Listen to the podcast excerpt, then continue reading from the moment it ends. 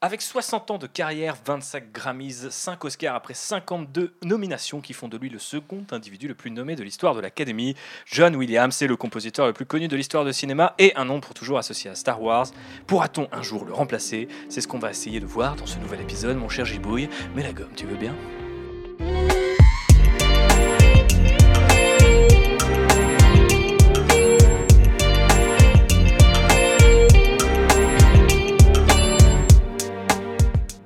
Avant de rentrer dans le vif du sujet, il me faut rappeler deux choses. La première, c'est qu'on a créé une petite playlist pour accompagner ce 33e épisode qui est dispo sur Spotify et Deezer, hein, mais euh, toutes vos applis de streaming fonctionnent peut-être. Pour accompagner euh, du coup ce podcast, on a retenu quelques, quelques petits euh, titres pour chacun des compositeurs dont on va parler aujourd'hui, ce qui mène du coup au second rappel, c'est que nous allons passer en revue tous les grands compositeurs de la saga Star Wars, pas que John Williams, et donc en vous les présentant, mais aussi en les comparant au maître, hein, au maestro. Donc j'espère que vous saurez pardonner cette formule un petit peu répétitive tout au long de ce nouvel épisode. Mais vu la qualité des invités à bord de l'Outrider ce soir, je pense que effectivement vous allez tout nous pardonner. Donc voilà, maintenant que le cadre est posé, il me reste à présenter ces dix invités. Et je vais commencer par, euh, une fois n'est pas coutume, euh, Benji. Salut Thibaut. Et euh, Benji qui est le compositeur euh, du générique, d'Outrider, mais aussi de son petit frère Land Rider. Donc c'est c'est notre John Williams à nous, je pense qu'on peut le dire. voilà, compositeur attitré. Bah, merci de m'avoir fait confiance et puis euh, je pense qu'on a bien bossé ensemble et puis qu'on pourra euh, on pourra peut-être même en parler un petit peu quand on parlera de comment un compositeur travaille avec quelqu'un qui lui fait une commande. Ah, j'ai hâte que tu utilises un exemple et que je paraisse complètement evil. C'est le George Lucas de ce podcast. Oh là là, incroyable. Mais tant de flatterie et même pas 5 minutes euh, d'enregistrement. Euh, à sa droite, il y a Happy, a.k.a. Anne-Pauline, a.k.a. Blue Mavor, a.k.a. la meuf qui aime bien Fast and Furious, que vous avez déjà entendu dans un ou deux podcasts d'Outrider. Deux, trois, je ne sais plus. Deux. Deux. Deux. Yes. Et tu étais la seule, je crois, euh, pendant le podcast sur Rise of Skywalker à, à ne venir qu'en tant que première invitée, il me semble. Je ne sais plus. Oui, je crois que c'est ça. Parce qu'après, tu es revenu pour Mandalorian. Exactement. Pour que les gens resituent. Et là, tu es de retour pour nous parler de Ludwig. Pas que, pas que. J'ai mes petites préférences, mais pas que. Effectivement. Mais on, l'avait compris euh, depuis l'épisode 30 euh, qu'il faisait partie de tes préférences et on est très content de te retrouver, Anne-Pauline, je dois dire. Surtout que tu as eu quelques petits pépins, un deux speeder de ton côté pour venir jusqu'ici, donc ça fait plaisir. C'était bouchonné dans la voie galactique. Oh là là, c'était bouchonné, c'est pire que Coruscant euh, de nos jours Paris, c'est incroyable, mais heureusement, ça n'a pas eu raison de Karl, notre nouvel invité Hein, voilà, on, sort du confinement, donc on a des nouveaux gens qui euh, osent défier euh, bah non, la maladie. la maladie. J'allais dire toutes les lois de la République, mais non, parce qu'officiellement. Ah non, ça y est. Officiellement, je peux venir. Oui. Et tout va bien. Euh, comment vas-tu Très très bien, très content d'être là. Ok, ben nous encore plus contents parce que ça fait quelques. Hein, voilà, je, là je, vais faire mon côté un peu. on parlait de George Lucas tout à l'heure. Est-ce qu'il est un peu, un peu, un peu stalker par moment hein, C'est mon Repérer les talents comme ça un petit peu. je, repère les talents et je les invite ensuite à bord de trader. Mais... mais si, si, tout à fait. Je, suis tout à fait d'accord avec cette description. Je suis très curieux, très curieux euh, de voir ce que tu nous vas nous dire sur Michael Giacchino et tant d'autres. Et je suis très content de t'avoir, bien sûr, Karl. Euh, mais d'ailleurs, euh, la tradition voudrait que tu nous présentes ta relation à Star Wars. Comment a-t-elle débuté? Est-ce que tu peux me dire ça tout de suite en quelques mots? Alors, disons que pour les grandes sagas, j'ai toujours des entrées un peu bizarres. Pour, par exemple, Batman de Nolan, ça a été, j'ai commencé par le 2, ensuite par le 3, ensuite par le 1. Euh, là, pour Star Wars, en fait, euh, j'ai commencé par euh, La Revanche des Sith, mais pas au mmh. cinéma, mmh. sur PlayStation 2. Ok. Parce que je me disais, bon, ok, il y a des sabres laser, ça a l'air cool, l'univers a l'air sympa et tout. Et bon, j'ai raconté à l'histoire, mais il y avait des combats assez fun. et c'était plutôt pas mal. Je me suis dit, ah ok, mais c'est quoi cette saga? Et du coup, j'ai regardé un petit peu les autres épisodes et je me suis dit, ah, je vais quand même commencer par le 4, 5, 6. Donc j'ai commencé 4, 5, 6 sur VHS à l'époque. Euh, j'ai plutôt pas mal aimé, mais euh, j'étais pas encore vraiment dans l'univers Star Wars. Et ensuite, euh, j'ai regardé les 1 et 2, et j'avoue que j'ai une fascination un peu morbide pour la prélogie et pour tout ce que ça développe et pour tout l'univers un peu visuel, même très, je suis quelqu'un de très politique, donc tout ce qui touche à la politique dans Star Wars, c'est quelque chose qui me, qui me plaît beaucoup. Et après, en fait, je me suis refait toute la saga lorsque le 7 avait été annoncé. Et euh, là, je me suis vraiment trouvé une grosse, grosse passion pour l'univers. Euh, c'est principalement filmique et un petit peu jeu vidéo. Mais c'est comme ça que du coup que je suis rentré dans, dans Star Wars. Excellente histoire, effectivement unique en son genre, je dois bien le dire. Mais voilà, ça, fait toujours plaisir quand un invité n'a pas l'histoire de l'invité précédent. on a eu toutes sortes de choses, de la tradition orale, à commencer par le 3, par le 6, par le 5. Voilà, il y en a pour tous les goûts. Et Star Wars est très politique. On ne le rappelle pas assez. Euh, même si on le rappelle beaucoup à bord de ce podcast, vous le savez si vous nous écoutez régulièrement. Mais aujourd'hui, on va pas parler politique, quoique on va surtout parler euh, musique. Et on va commencer du coup, comme promis, avec John Williams. John Williams, je l'ai un petit peu présenté dans cette introduction, très humble, hein, qui parlait sur toutes ses récompenses. Mais Benji, est-ce que tu peux nous dire quelque chose de plus sur ce monsieur? Bien sûr. Bon, bah, John Williams, euh, comme on, on, en, on, en, avait parlé en off un petit peu avant, mais ce ce serait euh, presque futile de, euh, de, refaire un podcast euh, traditionnel sur John Williams, c'est-à-dire de, juste représenter le bonhomme, juste reparler de, de ce qu'il a fait. Parce que bon, comme, comme le poncif le veut, euh, c'est quelqu'un qui n'a vraiment plus besoin d'être présenté. Mais alors très rapidement, donc c'est un compositeur hollywoodien qui euh, compose de manière euh, traditionnelle. Donc ça c'est important de le rappeler. Donc il a il a une formation il a une formation classique au conservatoire. Il a une formation de jazz aussi. il écrit sur papier, sur partition. Euh, il a bossé avec, euh, avec Steven Spielberg, ensuite avec George Lucas. Et donc sur le plan où il nous intéresse sur Star Wars, c'est que, euh, donc ça, ça pareil, tout le monde le sait, hein, mais bon, faisons juste ce rappel, parce que ça, ça nous permettra de, de, parler du reste ensuite. Quand George Lucas fait Star Wars, la soundtrack symphonique, orchestrale, c'est quelque chose qui est passé de mode. C'est quelque chose qui a vraiment eu son heure de gloire dans le dans le dans l'âge d'or hollywoodien. Euh, dans les années 20, 30, 40, 50, avec euh, des gens comme euh, Korngold, voilà, dont, dont Williams s'inspirera énormément, mais quelque chose qui est passé de mode ensuite dans les années 60 et 70, où on a commencé à avoir deux... Deux, deux, nouveaux, deux nouvelles tendances. Alors la première, c'est de, faire, de faire des soundtracks jazz et pop, donc euh, ça c'est vraiment euh, l'idée que, ce soit dans l'air du temps, c'est que ça swing un petit peu et tout. Euh, bah justement, je sais pas, il y, a des choses qu'on adore hein, de, ce, de, ce, de cette mode-là, des, James Bond, des choses comme ça, Émission Impossible, des choses qui restent quand même vraiment des classiques. Et puis l'autre l'autre tendance, c'est les synthétiseurs. C'est c'est Kubrick, Orange Mécanique, c'est des choses comme ça. Euh, et en fait, euh, Lucas, avec Star Wars, il décide de revenir à euh, l'orchestre symphonique, parce que lui, ce qu'il a en tête, c'est les années 50, c'est Korngold, c'est le, romantisme de l'Hollywood traditionnel. Et pour ça, il, doit faire appel à quelqu'un qui est capable de le faire. Et donc, c'est Steven Spielberg qui lui conseille John Williams. Et euh, donc Williams arrive sur Star Wars pour, euh, pour faire euh, du classique, pour faire du Hollywood romantique. Ça m'amène sur un sujet qui, que je voulais qu'on débroussaille un petit peu avant de rentrer dans le vif de, de, cette analyse, qui était la temp music, que tu peux peut-être nous présenter, parce que bah, comme toujours à bord de Rider, quand on fait des épisodes aussi thématiques que par exemple Star Wars et la musique, même si on le fait de manière détournée en parlant des différents compositeurs, j'aime à penser qu'on peut vous apprendre deux trois trucs et notamment pourquoi par exemple aujourd'hui euh, les bandes son ressemblent à toutes les autres euh, alors qu'à l'époque on pouvait fredonner comme ça euh, ah. tous les airs de John Williams qu'est-ce qui s'est passé ah, et est-ce que John Williams finalement est un maître incontesté ou est-ce qu'il y a quelque chose qui a changé à Hollywood? Qu'est-ce qu'il incarne ce monsieur là par rapport à cette tendance là qu'est la temp music? Alors absolument bah ça c'est ça c'est vraiment la question à un million hein. c'est c'est je pense que c'est un sujet qui est qui est vraiment qui est vraiment arrivé euh, sur le devant de la scène euh, ces dernières années. Euh, je pense que c'était un secret de polichinelle dans le monde professionnel, mais qu'on s'est mis de plus en plus à en parler sur Internet, sur YouTube, etc. La temp music, donc, qui est la réduction de temporary music, donc juste de la musique temporaire, c'est simplement une technique qui est très utile au moment du montage d'un film. si la musique, en fait, l'idée c'est que un compositeur, il compose à l'image. Donc, euh, en tout cas, euh, dans le dans euh, l'ordre traditionnel des choses. Et on verra d'ailleurs qu'on a certains compositeurs sur la liste qui font un peu exploser cet ordre-là. Mais justement, quelqu'un comme Williams, quelqu'un comme Korngold, tous ces gens-là, ils composent à l'image, ce qui leur permet en fait de de, euh, de, donner, euh, de donner des couleurs d'arrangement et même des notes mélodiques à des choses qui se passent à l'écran. Mais pour composer à l'image, bah, il faut qu'il y ait une image et donc il faut qu'il y ait déjà un montage.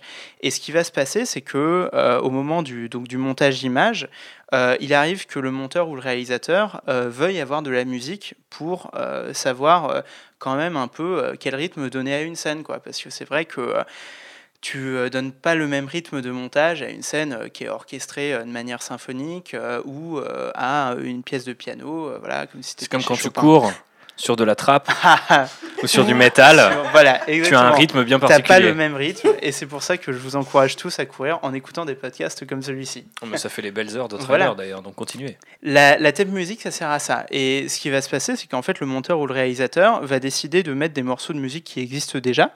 Donc ça peut être euh, des morceaux du catalogue classique, ça peut être des morceaux préexistants ou ça peut être des bandes son d'autres films. Et c'est là que va venir le problème pour euh, faire le montage. Donc ce qui va se passer, c'est que tu entends ta scène euh, en boucle sur une musique et à la fin, tu peux plus t'en détacher. Et à la fin, en fait, le réalisateur va voir le compositeur, et le compositeur, euh, lui, est tout content de, se dire, voilà, enfin ma liberté créative, etc. Et le réel lui dit, bah écoute, on a déjà bah monté le film sur tout un tas de morceaux qui fonctionnent très bien. Par contre, on n'a pas la thune pour se les acheter en vrai, puis en fait, on t'a déjà engagé, mais euh, ils essayent de dire le plus diplomatiquement possible que ce serait sympa que le compositeur fasse à peu près euh, la même chose euh, que ce qu'il y avait dans ces morceaux temporaires. là où on en arrive à Williams avec ça, c'est qu'en fait, c'est pas nécessairement une tendance moderne de l'industrie, c'est un truc qui s'est toujours fait, et qu'en fait, il y a tout un débat euh, qui se lance parfois quand on parle de John Williams, euh, avec certains qui vont nous dire euh, que John Williams c'est un immense plagieur, que voilà, qu'en fait tous ses thèmes les plus connus sont des plagiats. Et en fait, c'est des choses qui s'expliquent par l'usage de musique temporaire sur les montages de ces films et notamment sur Star Wars, parce que il semblerait qu'en fait George Lucas, à l'origine, euh, n'ait pas eu envie euh, d'engager un, compositeur. C'est-à-dire qu'il avait déjà euh, l'idée de s'écarter du jazz et des synthétiseurs et de revenir vers du Hollywood classique et romantique, mais il avait eu envie de le faire avec des morceaux préexistants, donc des morceaux du répertoire classique. En s'inspirant notamment de Kubrick. Parce évidemment, bah, dans l'Odyssée de l'espace, bah, par exemple, on a ainsi parlé Zarathustra, de Strauss. bon, on a, on a des choses comme ça, tu sais, ben, ben, voilà, c'est ça. Euh, beaucoup me C'est la musique. Tu veux dire la musique de la Ligue des Champions? Et, et, donc, euh, oui. no comment. C'est de la thème musique au final. C'est de la thème musique. Mais ah oui, alors oui, d'ailleurs, euh, oui, sur la Ligue des Champions, il faut savoir que pareil, hein, c'est un quasi plagiat d'un morceau classique, etc.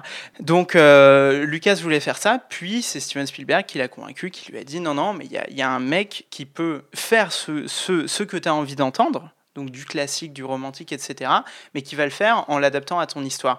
Pour moi, c'est là que, euh, que la magie de Star Wars euh, se fait, en fait. C'est pas, euh, moi, je crois pas du tout dans le mythe de la création entièrement originale. Tu vois, t'es foudroyé par, par l'inspiration. ça n'existait pas avant, c'est ex nihilo, t'as créé un truc. Non, non, il y a toujours de l'inspiration. Et ce qui s'est passé, en fait, c'est que euh, George Lucas, il avait, il, avait des références, il avait des trucs qu'il avait envie d'entendre et euh, qui étaient quand même des choses assez éclectiques. Euh, donc, par exemple, enfin, en, fait, on trouve vraiment de tout. On trouve du, Hollywood classique parce qu'on a Gold, King's, King's Row, c'est ça, voilà, qui, qui va nous donner le thème principal de Star Wars. On a on a Tchaïkovski, le, concerto pour violon qui nous donne le thème amoureux de Anne. Euh, mais on a aussi euh, du, euh, du 20e siècle, du moderne, parce qu'on a énormément de Stravinsky. et on entend ces couleurs musicales, parce que tu vois, c'est les violons, c'est très romantique. Stravinsky, c'est Tatooine. Tu vois, Tatooine, quand ça fait tu, tu, tu, machin, voilà. Ça, c'est du, c'est du contemporain, tu vois, à l'époque. Enfin, c'est de la musique du 20e. Et pour moi, en fait, la thème musique, c'est un souci euh, pour les compositions hollywoodiennes euh, à partir du moment où ton réal, il en a rien à foutre de la musique, il est pas mélomane, et lui, ce qu'il veut, c'est du Zimmer et du Transformers. Et il monte ses scènes d'action sur euh, les, la musique de Transformers et dit à son compositeur débrouille-toi avec ça. Mais par contre, un mec comme George Lucas qui monte son film sur euh, du Stravinsky du XXe siècle, du Tchaïkovski, euh, du Gustav Holst, etc., bah, en fait, ça te fait une palette tellement diversifiée que pour moi, c'est presque un cadeau que tu fais à un compositeur de lui demander d'arriver là-dessus. Et euh, c'est là que je ferai un clin d'œil à, Répu, parce que j'avais dit que j'allais le faire. C'est que euh, quand j'ai composé euh, le générique de l'Outrider et du Land Rider, bah, j'ai demandé à Répu de me faire des playlists. Je lui ai dit, bah, dis-moi ce que tu veux entendre. Et il m'a envoyé genre 5-6 morceaux que j'ai écoutés en boucle. Et en fait, pour moi, c'est vraiment euh, si c'est fait euh, avec sincérité, c'est un vrai cadeau que tu fais euh, au mec qui va faire ta musique. C'est ce que je t'avais envoyé du coup Mais oui, carrément. attends, parce qu'en plus, en plus, j'y ai repensé en, en, approchant ce podcast. J'ai réécouté la playlist que tu m'avais envoyée pour la Outrider. Et, et, je me suis rappelé de bah, toutes mes tentatives ratées, de, parce qu'en parce qu'en fait, il y en a eu plusieurs. Il y en a une que je t'ai envoyée, puis il y en a d'autres que j'ai gardées dans mes tiroirs parce que c'était trop nul. Mais la, la première, j'avais tenté de faire un pastiche de Williams. Et ça, ça n'avait pas marché. Et justement, bah, euh, c'est pareil, c'est un vrai sujet de ce podcast. On peut pas vraiment faire de pastiche de Williams. Et je crois que personne a vraiment réussi à le faire. Et donc, euh, c'était certainement pas moi qui allais réussir à le faire. Vous avez donné quelque chose d'un peu niaiseux, un peu Disney, quoi. Et euh, j'avais tenté sur le Daft Punk, sur le morceau d'ouverture de Random Access Memory, j'avais pas réussi. Et finalement, et là c'est un peu surprenant, celui qui m'a donné l'étincelle où j'ai réussi, c'est euh, Grimes. Euh, Medieval Warfare. ouais, exactement. J'étais en train de me dire que ça allait, ça allait arriver sur Grimes. Voilà. Est-ce que est-ce que est-ce que tu as, entendu le truc euh, Je veux dire en, écoutant le dans le générique de la Outrider, le parce que parce ouais, grave c'est ça c'est voilà c'est je me suis dit ça ça doit aller à toute vitesse faut qu'il y ait des, des, des, des, petits ding ding ding ding ding dans les percussions et puis voilà ça ça a matché. C'est ça. Mais comme tu fais bien de rappeler tout ça, merci pour cette super explication d'ailleurs Benji. Et effectivement, il faut rappeler du coup que si la temp music n'est pas un, sujet, on va dire, moderne et qu'il existe depuis plus longtemps, bien sûr, il s'est empiré euh, via l'accélérationnisme à Hollywood. Forcément, maintenant, on a de moins en moins de temps pour composer, donc on va caler de plus en plus proche euh, sur la musique euh, temporaire. Et puis, on va aussi chercher de moins en moins loin dans les références. Et puis, du coup, bah, tout ça fait que les bandes son aujourd'hui ben, se suivent et, se, se, ressemblent. S'appauvrissent, on peut le dire comme ça. Il y a aussi le, enfin, le fait qu'il y a un peu les mêmes compositeurs qui travaillent à Hollywood aujourd'hui, quoi. Enfin, pour moi, les, par exemple, Tyler Bates ou encore. Ah, euh, enfin. même, bon, je, je, Même Giacchino, finalement. Ah, je, je, vais pas dire ça. je ne touche pas à mon bébé. J'allais parler de Junkie XL. Mais euh, ah, voilà, en fait, pour moi, ce sont deux compositeurs qui cristallise un petit peu ce problème, quoi, qui vraiment euh, rabâchent et rabâchent et rabâchent et euh, qui ont encore du boulot et qui mettent en fait leurs pattes dans les blockbusters hollywoodiens d'aujourd'hui. Et donc, ce qui fait que la musique de ces blockbusters-là se ressemble toutes, quoi. Et je trouve ça un petit peu dommage. Parlons blockbuster, parlons de la post-logie, puisque quand on parle de John Williams, effectivement, on a eu pas mal le temps d'analyser euh, la trilogie originale et la prélogie. Peut-être un petit peu moins la post-logie, même si Benji, tu le faisais déjà lors de notre épisode 9. Du coup, je voulais faire un, petit tour de table sur votre avis, en fait, sur le travail de Williams spécifiquement sur ces épisodes 7 à, à 9. Euh, on peut causer de la qualité, on peut causer des messages cachés qu'il a pu peut-être mettre euh, ça et là, euh, justement en, en, faisant une sorte de temp musique sur lui-même ou d'après lui-même, je sais pas comment on pourrait dire. Puis voilà, simplement vous donner votre avis sur son taf, sur bah, du réveil de la force jusqu'à l'ascension Skywalker. Et on va commencer par Karl parce que oh, Benji. Voilà, Direct. J'allais dire parce que Benji avait beaucoup parlé, mais ça peut être aussi un bisutage et Pas de un, souci. un moyen de te laisser parler. Euh, non, moi, euh, du coup, Williams, j'avais beaucoup écouté euh, son travail sur la prélogie et sur la trilogie originale, où j'ai trouvé que c'était. Ben, du coup, j'avais pas toute cette connaissance de la musique classique. Donc, personnellement, je trouvais ça très original, pour le coup. ce que Williams avait fait sur ces épisodes-là. Et lorsque je suis rentré par le 7, en ayant écouté la BO toute seule, j'étais un petit peu déçu parce qu'il n'y avait pas euh, beaucoup de nouveaux thèmes, malgré le fait que je trouve que euh, le thème de Ray est l'un des plus beaux thèmes de cette décennie, personnellement. Mais voilà, il y avait vraiment que celui-là qui m'avait vraiment marqué. Donc j'ai été un petit peu déçu par ce qu'il a fait. Après, je trouve que c'est aussi à cause de ce qui lui a été proposé avec le 7, parce que le 7, bon, moi je l'adore ce film, mais c'est vrai que c'est aussi un petit peu une redite de ce que le 4 avait fait. Donc comment tu te renouvelles avec euh, des images en fait qui ne sont elles-mêmes pas très très originales. Mhm. Donc ça c'est un petit problème. Et en fait, à partir du 8, là je l'ai un petit peu plus retrouvé. Je veux pas, je veux pas être faire ma groupie du 8, mais déjà, oh, tu, peux, tu peux, Voilà, je, je, trouve que c'est un chef-d'œuvre. J'adore ce film et euh, j'ai bien aimé ce passage. et je trouve que euh, voilà, dans The Last Jedi, en fait, il a un petit peu retrouvé de ses couleurs. je pense notamment au thème de Rose, qui est Resistance Reborn, qui pour moi est un thème vraiment majeur pas que de la postologie, mais de tout, de tout Star Wars, parce que ça représente vraiment le sang neuf de la résistance, qui est en plus porté par Rose, qui est une femme asiatique, même si la race n'existe pas dans Star Wars, mais ça c'est un autre débat. Mais je trouve quand même que c'est assez fort d'avoir un thème aussi, euh, aussi puissant pour ce personnage. Donc là, je l'ai retrouvé un petit peu plus, même s'il y avait encore en fait euh, cette surutilisation des anciens thèmes. Mhm. fait, avec ces, euh, ces, pistes comme Battle of Crate que j'adore, mais qui rabâchent un petit peu les thèmes connus de Star Wars. Et ensuite, avec le 9, je suis un petit peu plus un petit peu plus dur parce que là, euh, j'ai pas. Il y a eu de nouveaux thèmes, mais j'ai pas retrouvé en fait l'inventivité qu'il y avait dans, dans, ces, dans ces autres opus. Et euh, du coup, moi, je suis un petit, un petit peu mitigé sur Williams, en fait, sur la postlogie, parce que je trouve quand même que Star Wars, dans le paysage des blockbusters aujourd'hui, c'est celle qui en a encore un tout petit peu quelque chose à foutre de sa musique. Et euh, enfin, je compare avec des sagas comme Fantastic Beasts qui pour moi sont totalement la ramasse, alors que la saga avant euh, voilà Harry Potter euh, bah, John Williams bah, John Williams encore hein, mais vraiment pour moi John Williams c'est un des meilleurs compositeurs d'aujourd'hui parce que c'est tous ces films euh, la musique est très très importante dans ces opus là mais, c'est vrai que tu mets le doigt sur un truc c'est qu'il y a une vraie tendance aujourd'hui à faire en sorte que la musique soit invisible en fait. Exactement. Elle colle, tellement sur l'image qu'on ne l'entende plus. C'est ça. Et c'est un truc que beaucoup de compositeurs réfutent mm. notamment Daniel Elfman je crois. Ouais Daniel Elfman le dit que il faut enfin qu'il y a des réalisateurs qui lui disent ah non il faut que la musique soit totalement invisible mais pourquoi dans Star Wars ça a toujours été très présent Exactement, c'est un personnage à part entière en fait du film. Et moi, moi, moi j'adore la musique de film et c'est quand la musique me surprend et lorsqu'elle accompagne, accompagne autant les, les euh, trajectoires émotionnelles des personnages que l'image, que l'action, que là c'est une musique qui me touche en fait. Mhm.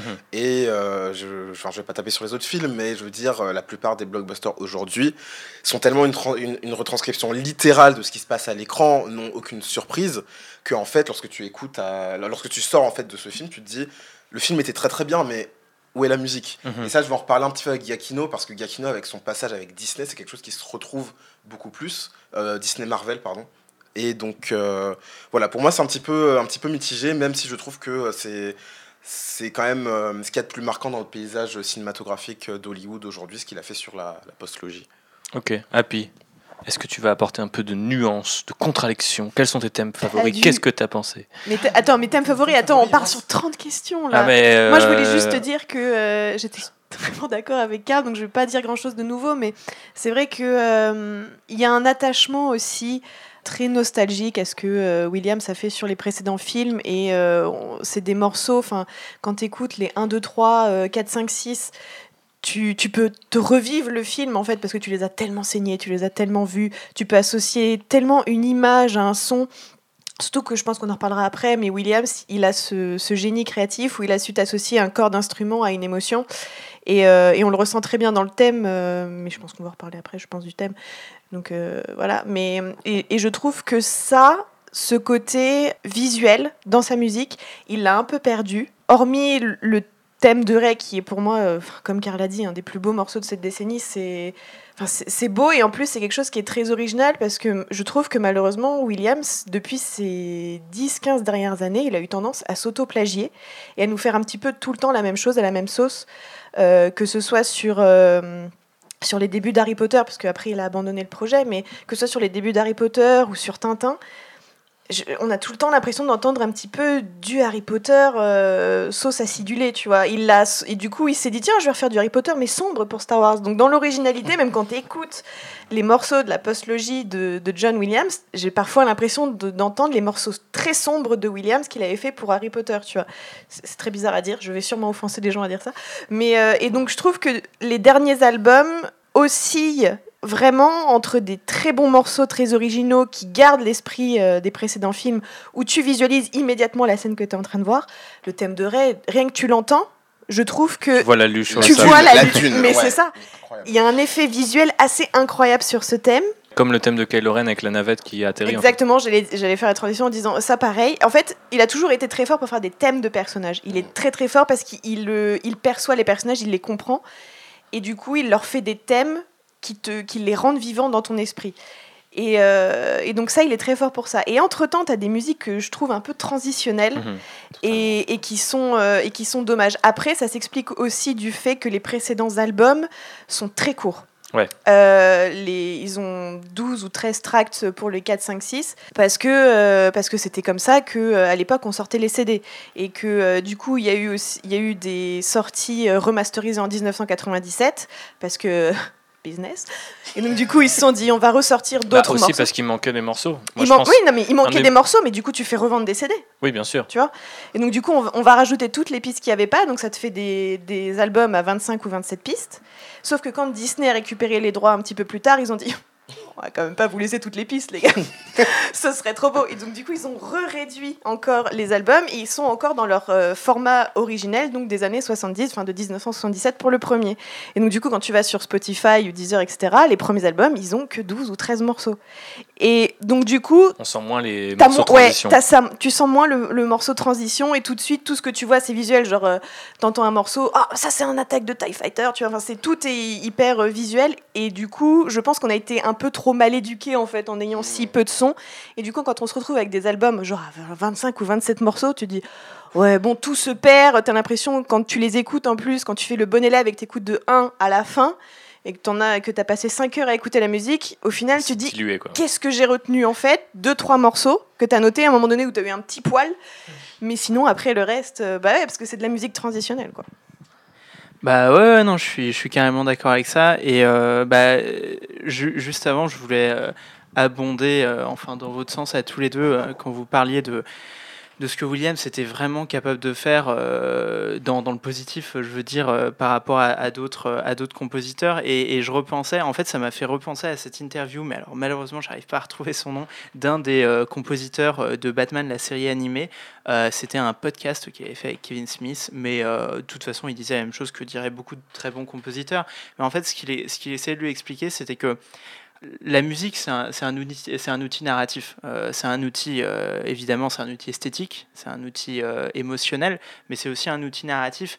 Et alors lui, son approche, c'était de, de, de compose à l'image, comme les autres. Et donc, il voit, il voit l'image, il voit le scénario, il écoute le dialogue, etc. Et il se demande pas comment est-ce que j'illustre ça. Il se demande qu'est-ce que je peux raconter de plus?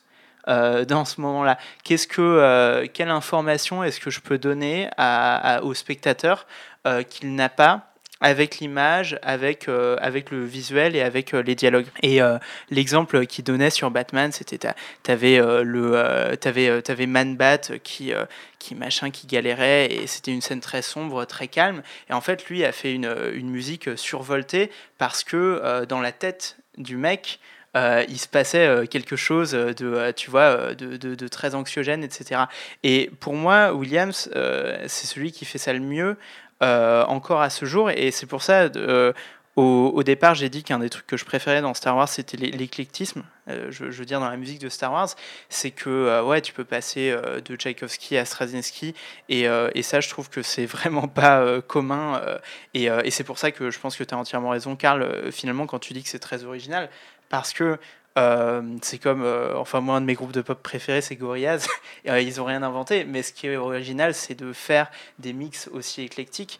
Et, mais l'autre truc que, dans, dans, lequel je trouve que Williams euh, est encore euh, l'un des meilleurs de son temps, euh, sinon le meilleur, c'est cette narration-là. Et du coup, je trouve que dans, dans la postlogie, c'est peut-être le seul truc qu'il n'a pas perdu, je trouve, c'est-à-dire de, de, continuer à nous raconter des trucs qu'un autre compositeur nous aurait pas nécessairement raconté avec sa musique.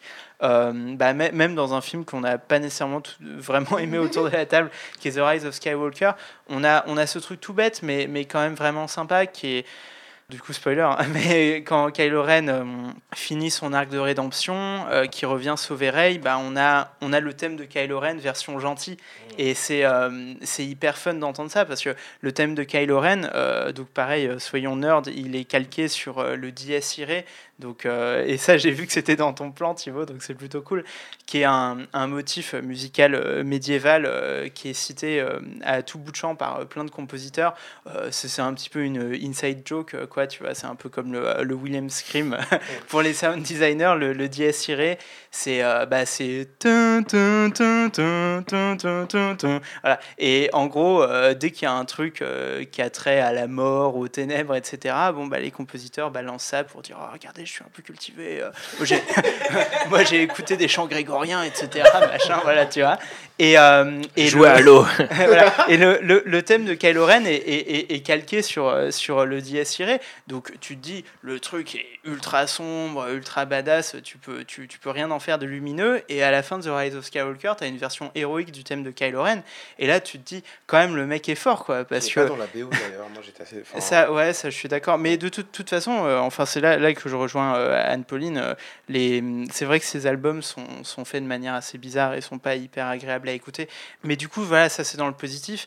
Mais sinon, effectivement, je suis d'accord, je trouve que ça a perdu énormément en magie sur la, postlogie. Et ça, je pense que ça a à voir avec le fait que la, juste la, la relation réalisateur-compositeur et pas du tout aussi complice et aussi fructueuse qu'auparavant. Parce qu'en en, fait, en fait, George Lucas et John Williams, c'est des, bah déjà c'est des contemporains, mm, euh, c'est des gens qui s'entendent, c'est un peu des potes, tu vois, ou en tout cas c'est des, des gens qui pensent sur la même longueur d'onde. Et il euh, n'y a pas de relation hiérarchique entre l'un l'autre, tu vois, c'est pas la légende parle ou, ou, euh, ou, au contraire le petit réel débutant parle à la légende, c'est vraiment deux mecs, voilà.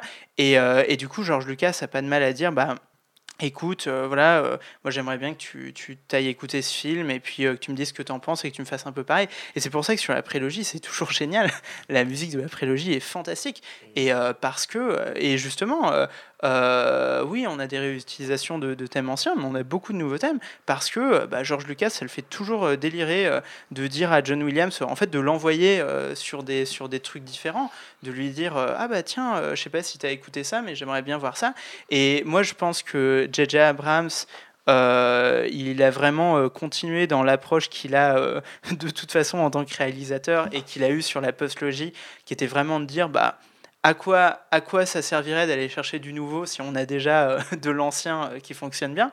Et donc, euh, il, a, voilà, il a juste réutilisé tous les thèmes. Et John Williams, ça peut être un génie, mais je veux dire, si le réal lui demande de réutiliser le thème de la force, bah, il peut pas faire grand-chose d'autre que de réutiliser le thème de la force. Et ah, voilà, avec, avec Ryan Johnson, effectivement, moi je trouve que c'est un peu mieux aussi. Euh, je trouve qu'il y a quand même énormément de redites et, je trouve que notamment euh, l'une des victimes de cette euh, postlogie, c'est le thème de la force. c'est que hum, le Binary Sunset, c'est un des morceaux les plus magnifiques et les plus émouvants de tout Star Wars. Je veux dire, tu chiales quand les violons rentrent et tout, enfin c'est magnifique. Mais hum, la postlogie nous l'a servi 20 fois par film à peu près, tu vois. Et donc à, la, à, la, fin, ça te fait plus le même effet. Euh, et, et, juste l'une des anecdotes là-dessus euh, qu'on a appris euh, récemment, bah, parce que du coup The Rise of Skywalker est sorti en VOD, les gens se sont mis à, poncer dessus comme des oufs. c'est qu'en fait, dans, les, dans les bonus, tu as, un bonus sur la musique, et puis tu as, John Williams qui parle de, la scène, donc spoiler à nouveau, où Luke soulève le X-Wing comme Yoda. Puis il disait, bah oui, bon, bah, il y avait cette scène, bah, j'avais composé un truc pour ça, bah voilà, euh, euh, c'était le thème de la force, thème de Luc, bon, bah ça semblait cohérent, c'est Luc qui utilise la force, machin. Et puis apparemment, le monteur image lui a dit, non, non, mais, mais c'est euh, un hommage à, à Yoda, du coup, on va mettre le thème de Yoda. Et euh, le monteur a, collé le thème de Yoda, mais vraiment, il l'a juste ripé de l'Empire contre-attaque. tu vois c'est, voilà, Je suis pas bien.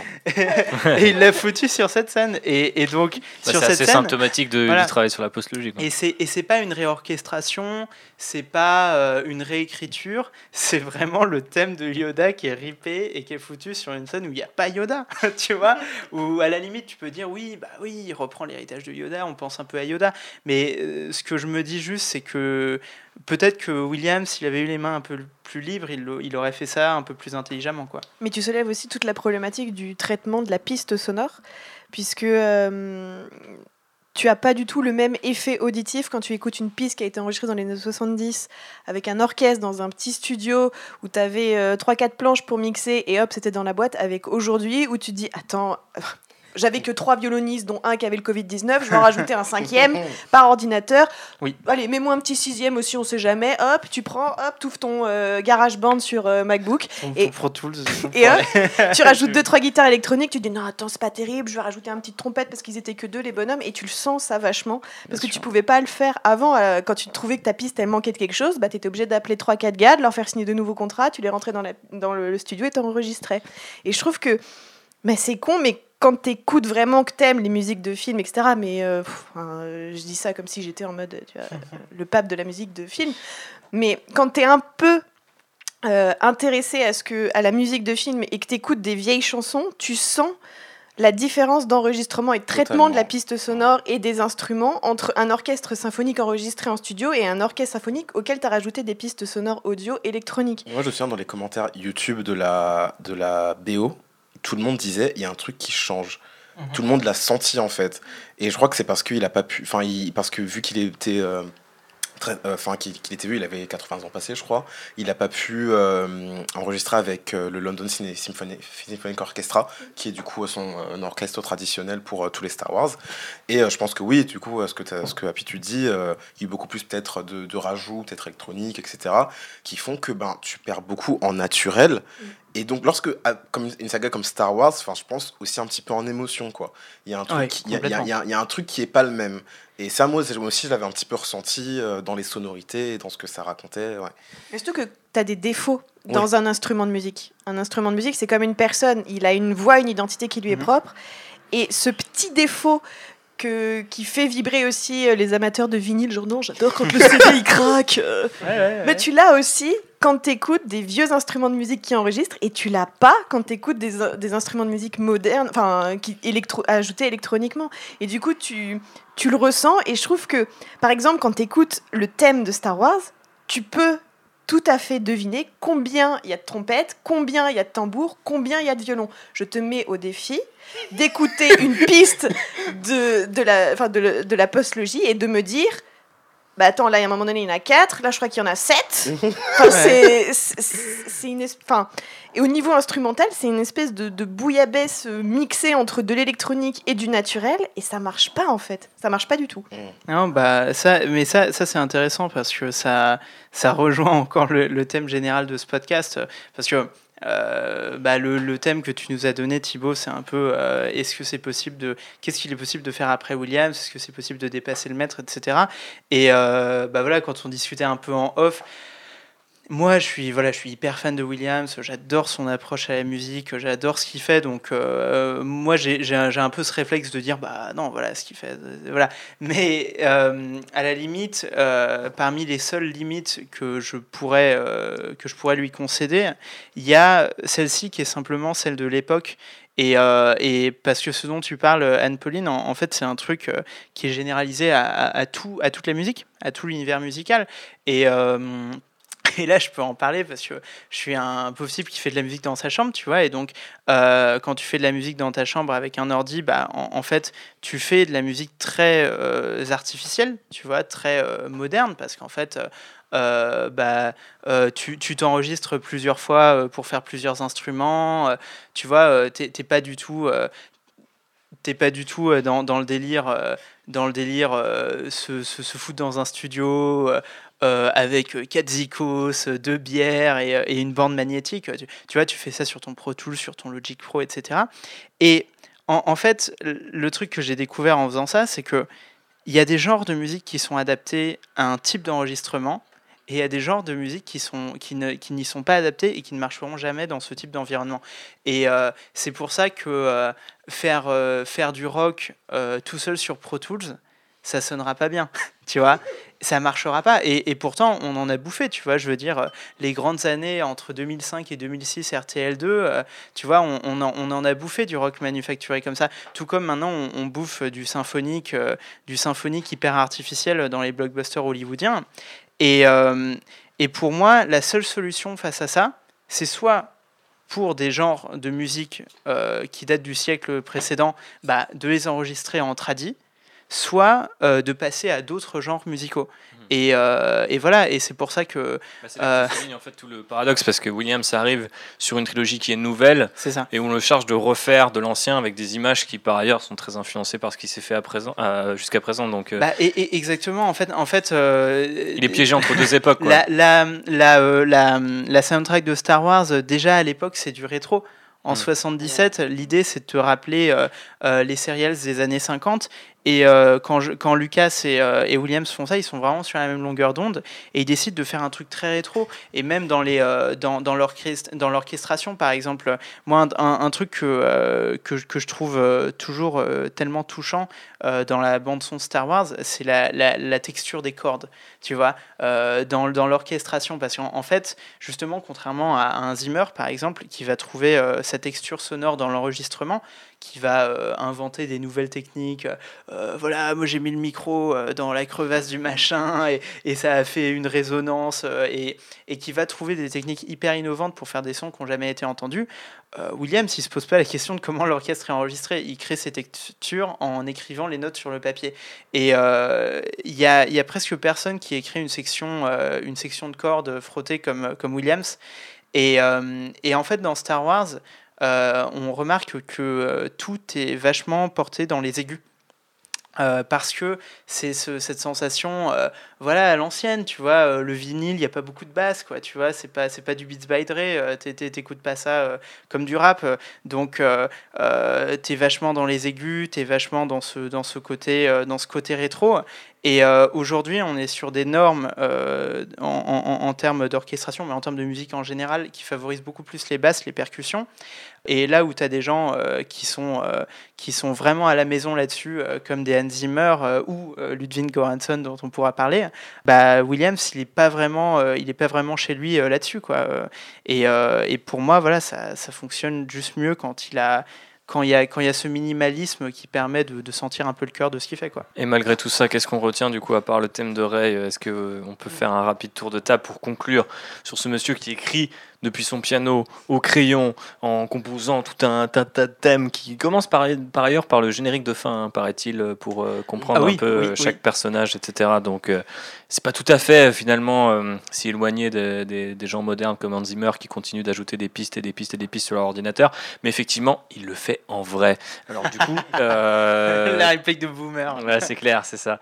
Qu'est-ce qu'on en retient du coup de cette postlogie en termes de thèmes, quoi, de, de morceaux qui vous arrivent peut-être de réécouter? J'ai entendu du coup mais c'était quoi? C'était Resistance Reborn pour Karl, mais est-ce qu'il y en a d'autres? D'ailleurs, Karl, si t'en as d'autres, n'hésite pas. Euh, ben, moi, le, thème de, de Kylo Ren, je suis très très fan parce que je suis aussi très très fan du personnage. Et euh, comme tu l'as dit, euh, Benji, je trouve que ce qu'il en a fait aussi dans The Rise of Skywalker, c'était assez brillant et très très marquant. dans, le, dans le set, il y a aussi une piste qui s'appelle Charzo for X-Wings que, que j'ai vraiment vraiment adoré. en fait, tous les thèmes de la résistance aussi, euh, que ce soit euh, dans le, dans le 7, dans le 8, dans le 9, euh, j'aime beaucoup. Dans le 7, Jedi Steps, euh, je suis, enfin moi quand j'ai écouté cette, cette, piste pour la première fois, je me suis dit mais qu'est-ce qu'il nous fait, c'est quoi ça, mon dieu? J'étais fou. J'ai vu ce film sept fois, hein, mais alors les, les au cinéma, le, les sept fois au cinéma, j'étais complètement fou parce que vraiment j'aime beaucoup ce thème-là. Bah, c'est le euh, thème Mystery Box par excellence quand même. Oui, c'est ça. Oui. C'est la seule fois où pour le coup j'ai l'impression que Abrams et Williams sont sur la même longueur Oui, Il faut que tu me crées un thème qui suggère le mystère et, mm. dès que j'ai entendu la musique, je me suis dit il parlera pas. Mm. Ouais, il a pas Non mais c'est magnifique. Il a toujours pas parlé d'ailleurs.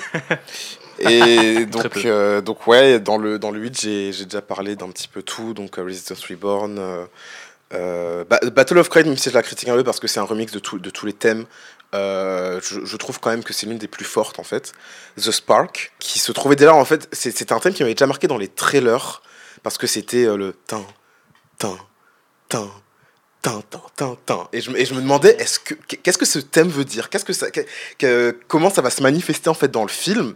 Et ce thème qui est un petit peu la renaissance de Luke Skywalker avec ce plan magnifique où il est, où il est dans l'ombre et où il va vers la lumière parce qu'il ressort de sa dépression. Et enfin, moi je trouve que l'arc de Luke Skywalker c'est l'un des plus brillants de, tout Star Wars. Voilà, donc euh, moi The Spark j'ai vraiment, j'ai, vraiment vraiment adoré. Dans le 9, euh, je retiendrai quand même Anthem of Evil. Dans, dans son utilisation des chœurs un petit peu sinistres, même si je trouve que ce que ça enfin l'espèce de euh, bouillabaisse comme tu dis euh, antagonistique de l'empereur et des gens euh, sans, sans, visage là ça ne représente rien. Mais même en termes musical moi ça m'avait beaucoup marqué. Et la dernière du coup A New Home que vraiment où là en fait je me dis bon j'ai détesté tout le film mais finir sur ça c'est quand même assez assez remarquable. Voilà. Benji à pied. Bon, tu m'as volé toutes mes réponses. Je suis désolé. si vous en avez pas, si vous en avez pas, on a quand même quatre compositeurs à passer, donc on est obligé de s'éterniser sur Williams. Hein. Euh, je, te rejoins totalement sur New Home. En plus, enfin vraiment, je pense que c'est ça qui m'a fait passer euh, la pilule. Tu sais, c'est le verre d'eau que tu prends Totalement. de 1000, tu vois. C'est dégueulasse, t'arrives pas à l'avaler, mais bon, heureusement, il y a l'eau qui passe, tu vois. Et pour moi, A New Home, c'était vraiment. Euh, j'ai adoré. Il y avait ça, et il y avait aussi la réécriture de, du thème de, de Han et Leia qui est, euh, qui est très très belle, qui retrouve ses, ses origines euh, vraiment sur euh, le thème de Han Solo, le thème de la princesse Leia, mais retravaillé avec une, une espèce d'amertume, tristesse qui te prend au plein cœur et qui. Enfin, c'est le moment où en fait. T'as envie de les voir se retrouver, t'as envie qu'ils se disent Je t'aime finalement, finissons ensemble. Je suis romantique, hate me.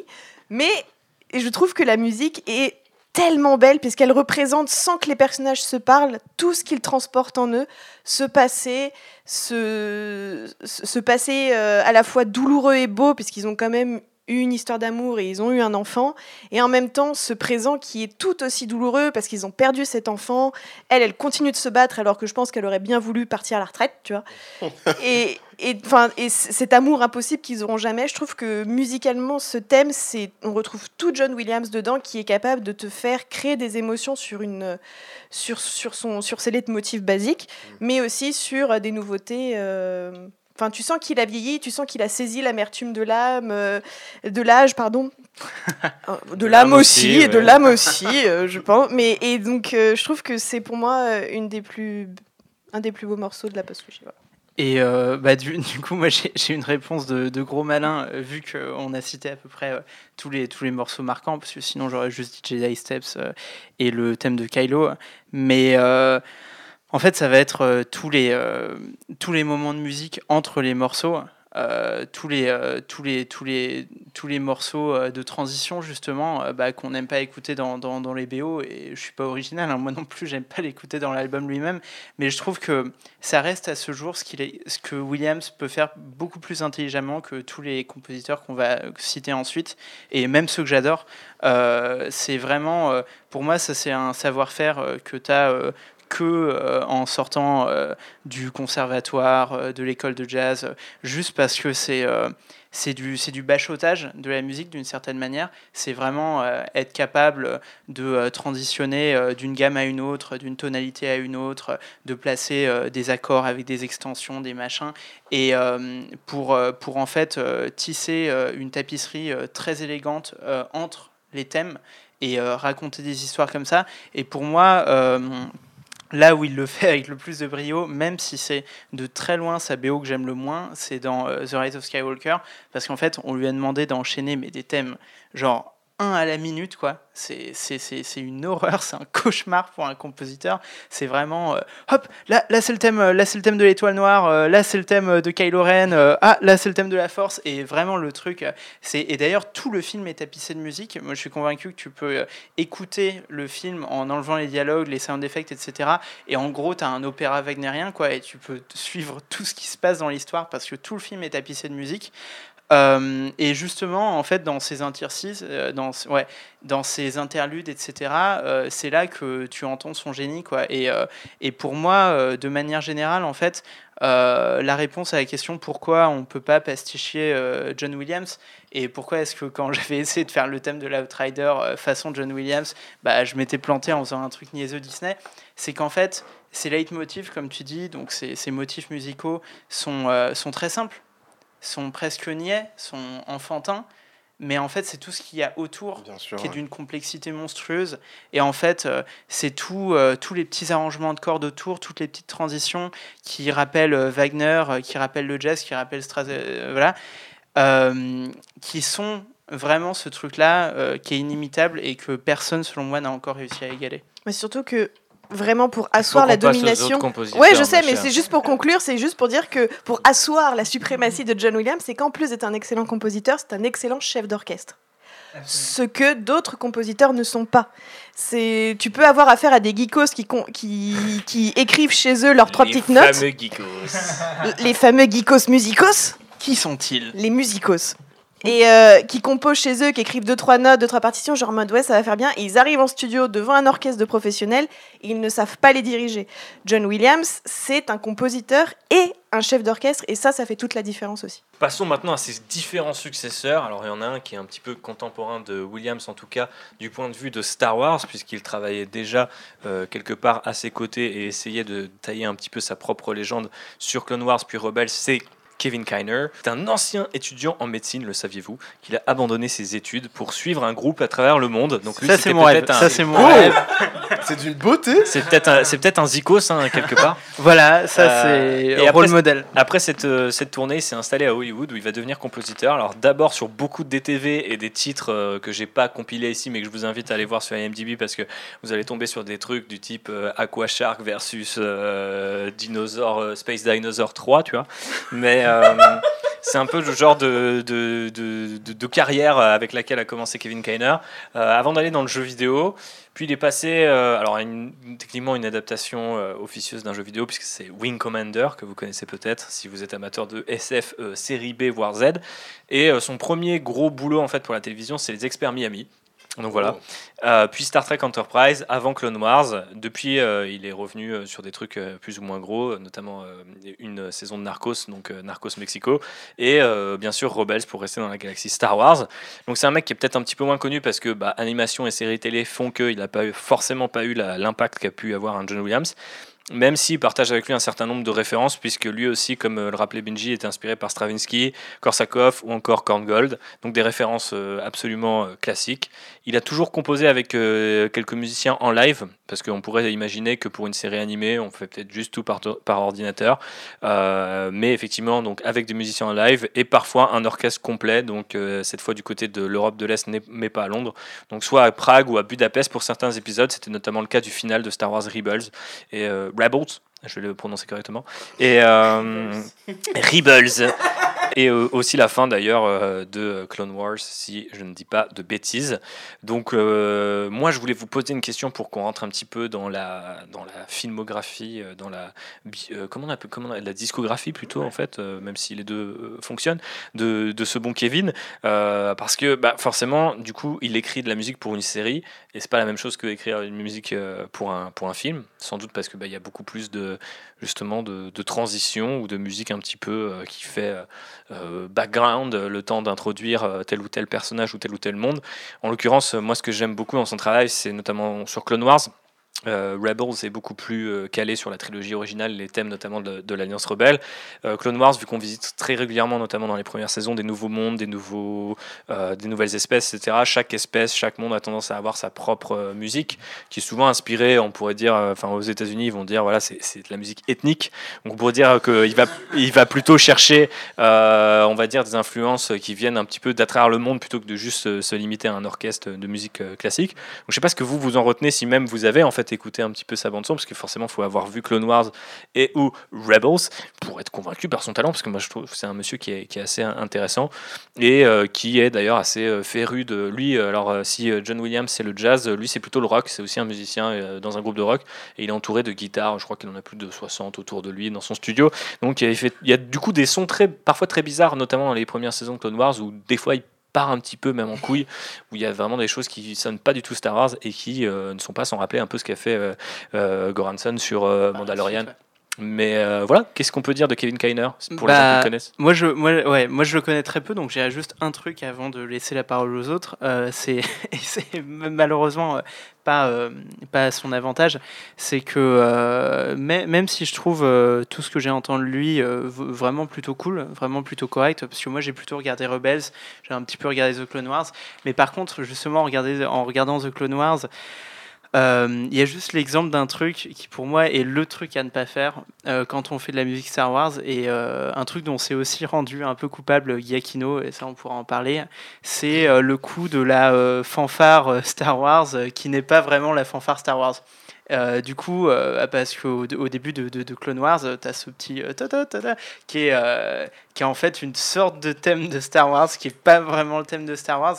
Et pour moi, ça c'est je, suis sûr qu'il y a, voilà, je suis sûr qu'il y a un, je suis sûr qu'il y a un compositeur. On n'est pas au niveau du trailer de Solo, mais on n'est pas loin. Je vois ce que ouais, voilà, c'est ça. Non, mais le trailer de Solo, voilà, ça c'est le pire. Et euh, pour, pour, moi, je suis sûr qu'il y a un compositeur quelque part qui sera capable de le faire intelligemment. Un jour, il y a peut-être quelqu'un qui, est capable de faire ça. Mais pour moi, jusqu'à présent, personne n'a réussi. Et en fait, euh, ce que ce que ce à quoi ça me fait penser à chaque fois, c'est ces, euh, ces vidéos. Comment le film aurait dû finir, tu sais, sur YouTube, où ils n'ont pas les droits pour la musique, du coup ils, doivent refaire euh, un morceau euh, qui ressemble mais qui a juste des notes modifiées. Et c'est hyper cheap, mais tu es sur YouTube, c'est un dessin animé, c'est rigolo. Et, euh, mais du coup, d'entendre ce même réflexe sur Clone Wars ou sur Solo ou sur Rogue One, à chaque fois, je trouve ça, je trouve ça terrible et je trouve que c'est vraiment à ne pas faire. Le souci, c'est juste que Clone Wars, tu l'entends à chaque début d'épisode. quoi. Anne-Pauline, sauve un petit peu ce débat, s'il te plaît. Même si je suis bah. tout à fait d'accord avec Benji par ailleurs, mais. Je suis pas. J'ai appris à aimer Kevin Kinner parce que j'avoue que hum, sur Clone Wars, c'était vraiment pas top. C'est, j'avais, euh, j'ai un mal de, j'ai vraiment euh, un problème avec cette façon qu'il a de pas avoir d'identité musicale déjà. Je trouve qu'il explore tellement de styles musicaux qui sont pas les siens. On a l'impression qu'il cherche tout le temps et tu le sens vraiment dans Clone Wars où tu soudain, tu as des, as des inspirations soudaines asiatiques. tu te dis, mais que vient foutre la Chine ici? Tu ne sais pas, sur un thème de personnage, tu te dis, mais pourquoi? Je sais pas. Oui, ok, d'accord, le Jedi, le samouraï. T'es intelligent, bravo Kevin, voici ta gommette, tu vois. Il n'y a pas de souci, il n'y a pas de problème.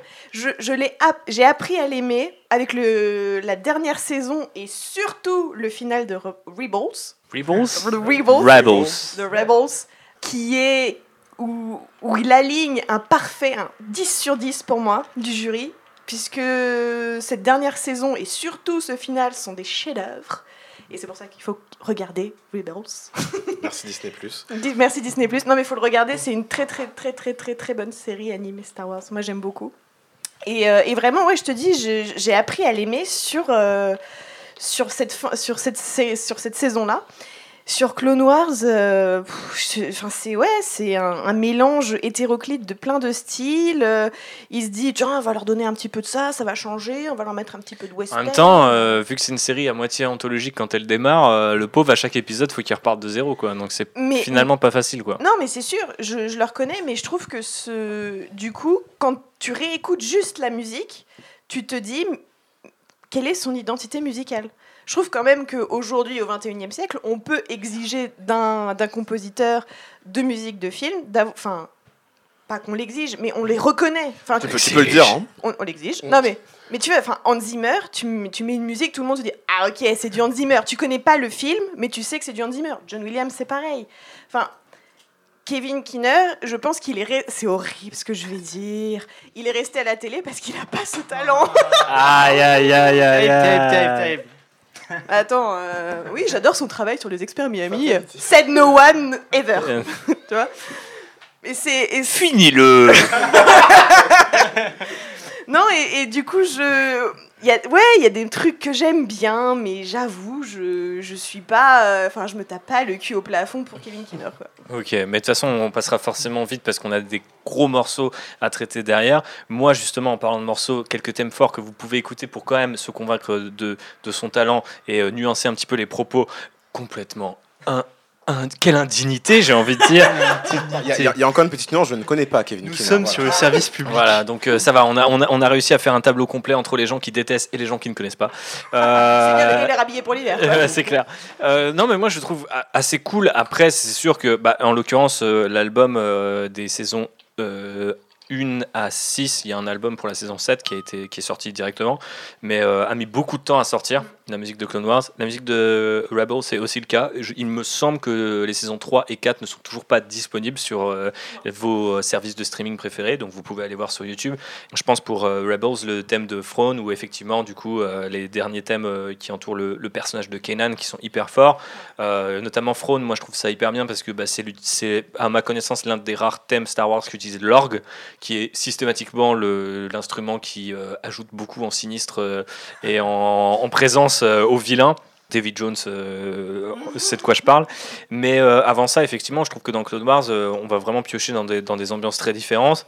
Et après, il y a des thèmes qui quand même sont restés. Moi, je pense par exemple, il y a un thème qui s'appelle The Clones, qui est en gros le thème des clones, et, qui évolue au travers, logiquement, au travers des différentes saisons et qui fonctionne hyper bien parce qu'au départ c'est vraiment juste cette espèce de fanfare militaire qui raconte pas grand chose si ce n'est que c'est des soldats et qui par la suite devient un peu le thème bah, voilà, de ces soldats un peu manipulés par la République qui se rendent compte sur la toute dernière saison qu'ils sont juste l'instrument de, bah, de, la, chute de, ce système et qui devient une espèce de thème tragique et un leitmotiv qui, qui change un petit peu de sens au fur et à mesure des saisons. Et je pense que c'est peut-être ça aussi qui est cool avec le fait de composer de la musique, euh, vous m'arrêtez si je dis une bêtise, mais euh, pour la télévision plutôt qu'au cinéma, c'est que bah, tu as le temps de développer les thèmes euh, vraiment sur la durée. Donc euh, vous pouvez aller écouter effectivement The Clones, vous pouvez écouter, écouter euh, Victory and Death. Bon, il parle de lui-même, c'est le thème qui introduit les quatre derniers épisodes de la saison 7, donc le final en fait de Clone Wars. Il y a Death of the Master, donc on reste sur des, trucs bien sombres.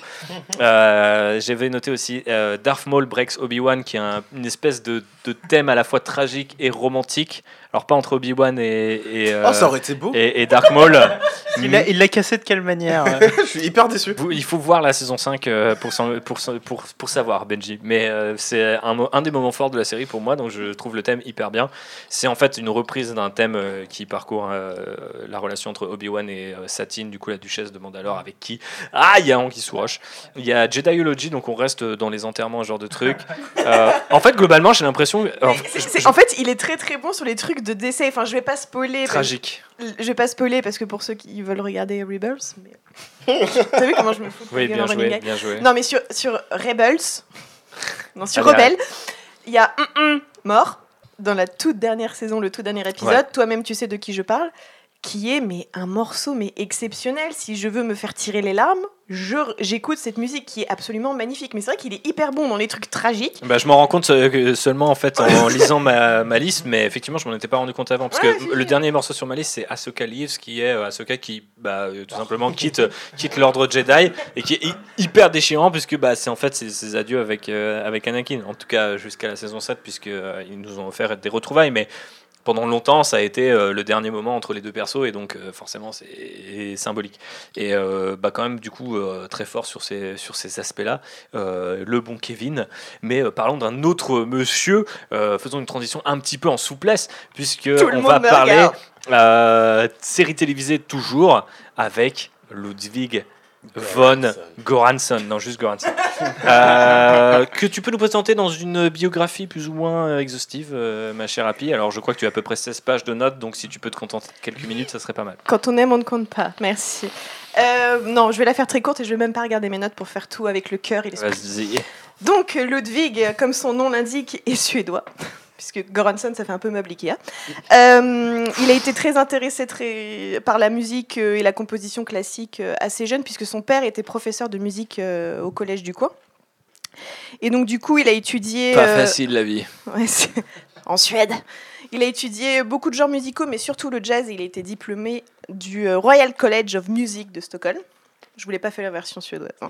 Et ensuite, il est rentré, il, il a décidé de partir aux États-Unis et il a intégré le cursus euh, musique de film, ça existe, à l'université de South California, où il rencontra sur les bancs d'école un futur très bon ami et collaborateur qui est Ryan Coogler. À la fin de ses études, il part euh, travailler avec euh, un autre compositeur euh, qui s'appelle Théodore Shapiro. Et ils ont commencé à travailler. Le premier travail de Ludwig Göransson sur un film, parce qu'il a beaucoup travaillé sur les séries, mais sur un film, ça a été Tonnerre sous les tropiques.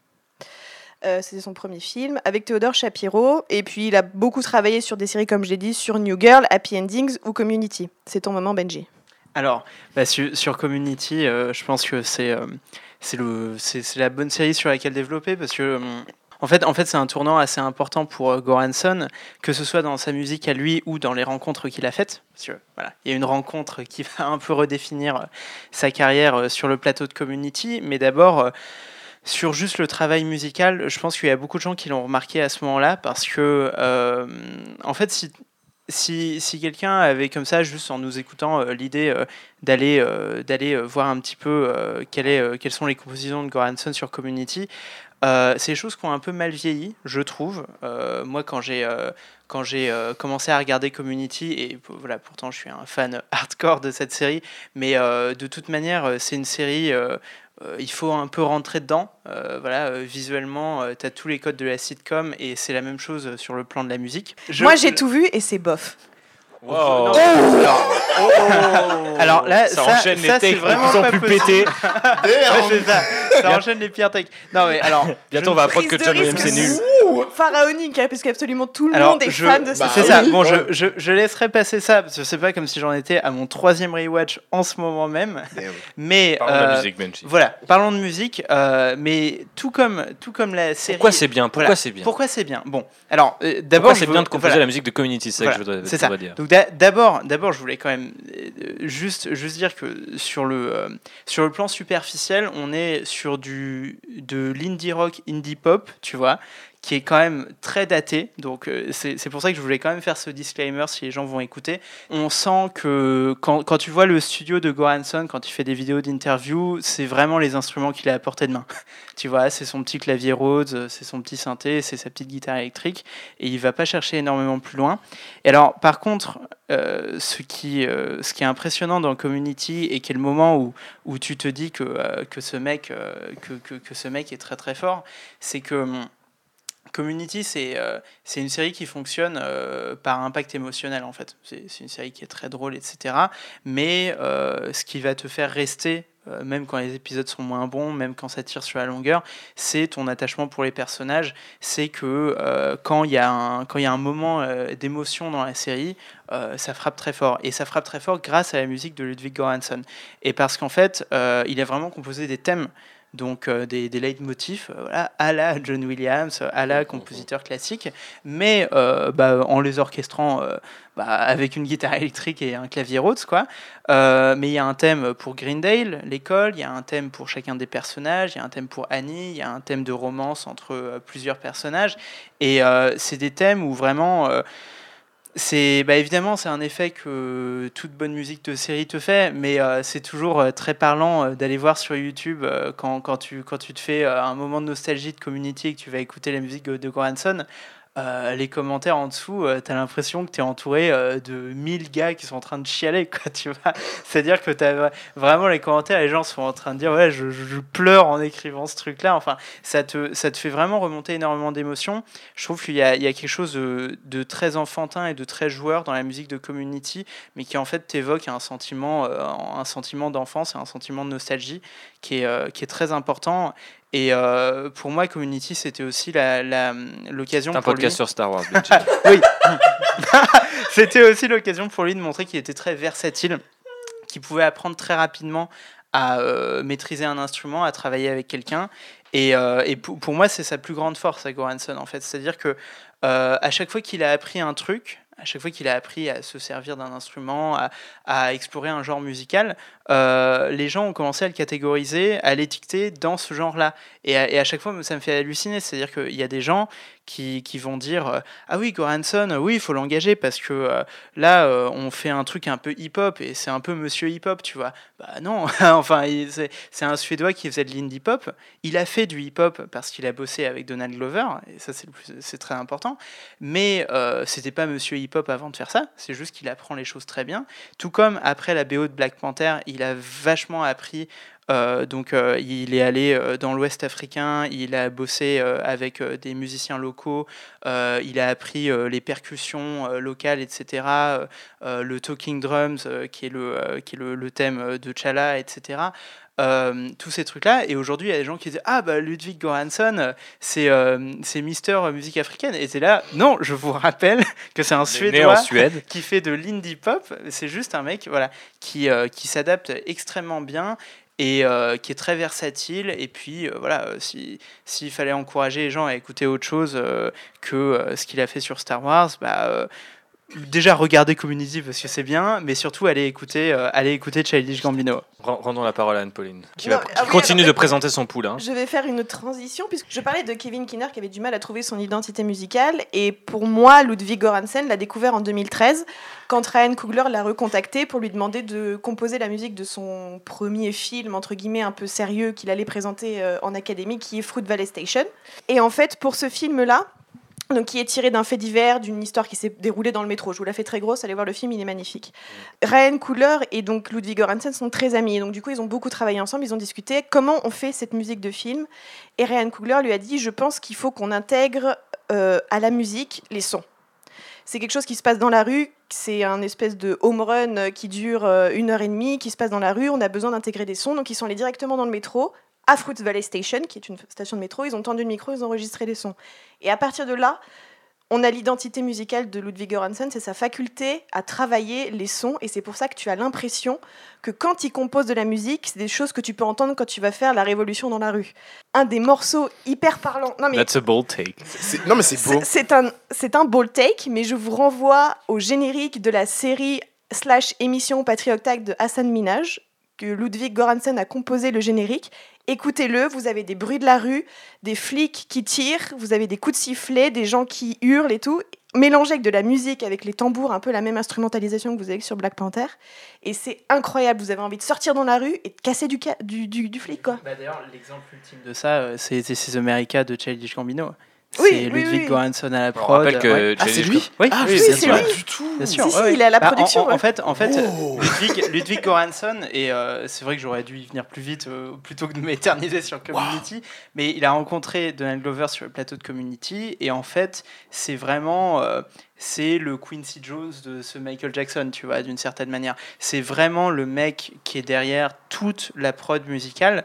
les premiers albums de Gambino, c'est juste Ludwig Göransson à la prod oh parce qu'en fait les, euh, les, les, premiers trucs euh, les, les, les, premiers trucs de Gambino bah euh, tu vois justement il était sur le plateau de Community il faisait des mixtapes etc bah donc il n'avait pas accès à 10 milliards de producteurs. Il a fait la musique avec le mec qui faisait la musique de Community.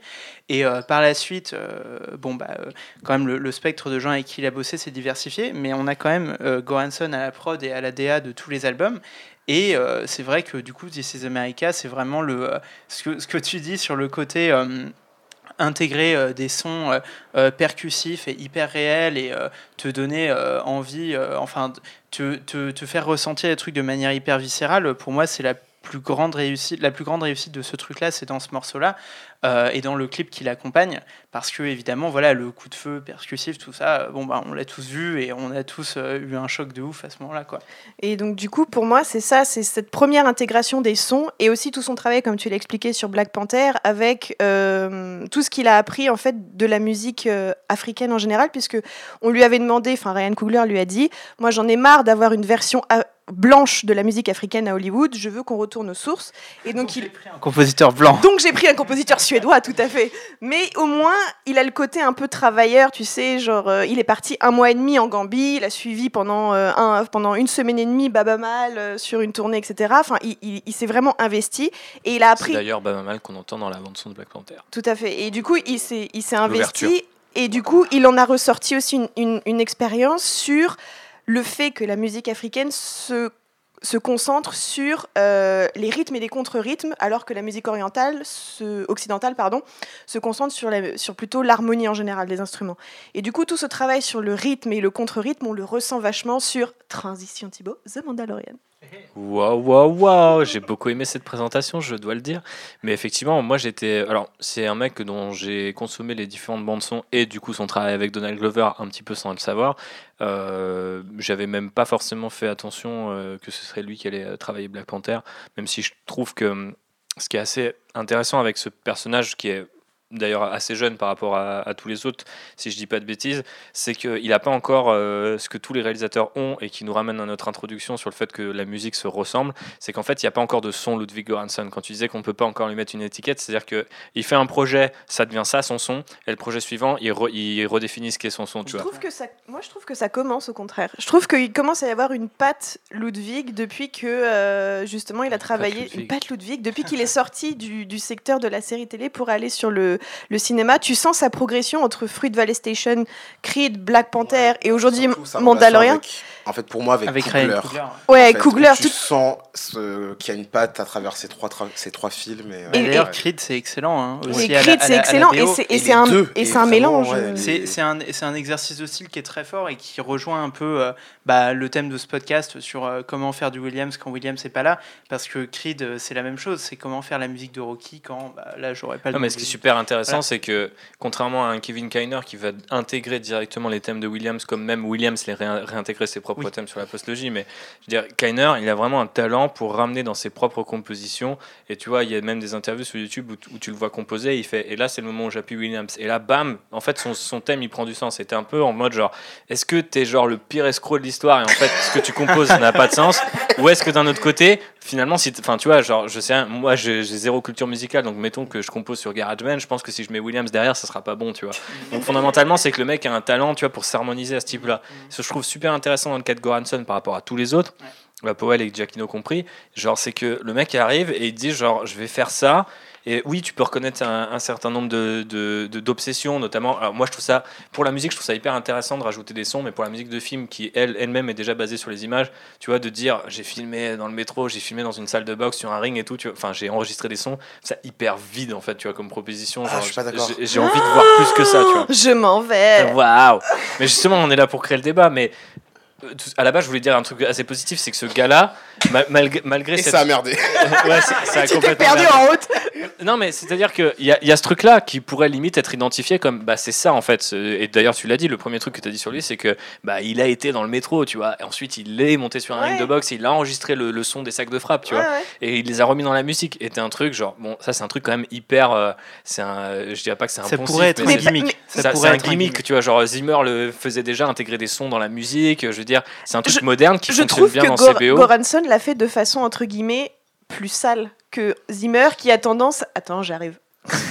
qui a tendance à mettre beaucoup d'instrumentalisation derrière en mode regarde je te mets des violons je te prends un truc hors compte par exemple Gladiator je te mets des bruits d'épée qui frappent mais derrière je te mets des jolis violons qui font tirer ta larme tu vois. Parce que t'es un gros bonhomme. Le générique de Land Rider inspiré de Gladiator oh. oh. alors que Goransen ne fait pas ça je trouve qu'au contraire lui il joue sur les justement ce que je disais les rythmes et les contre-rythmes en te disant ok tu veux entendre la rue mais je vais te le montrer comment elle est vraiment je vais pas te la romantiser je vais pas la rendre plus glamour plus jolie je vais te la montrer comment elle est vraiment, avec son ensemble de, de diversité qu'elle peut représenter.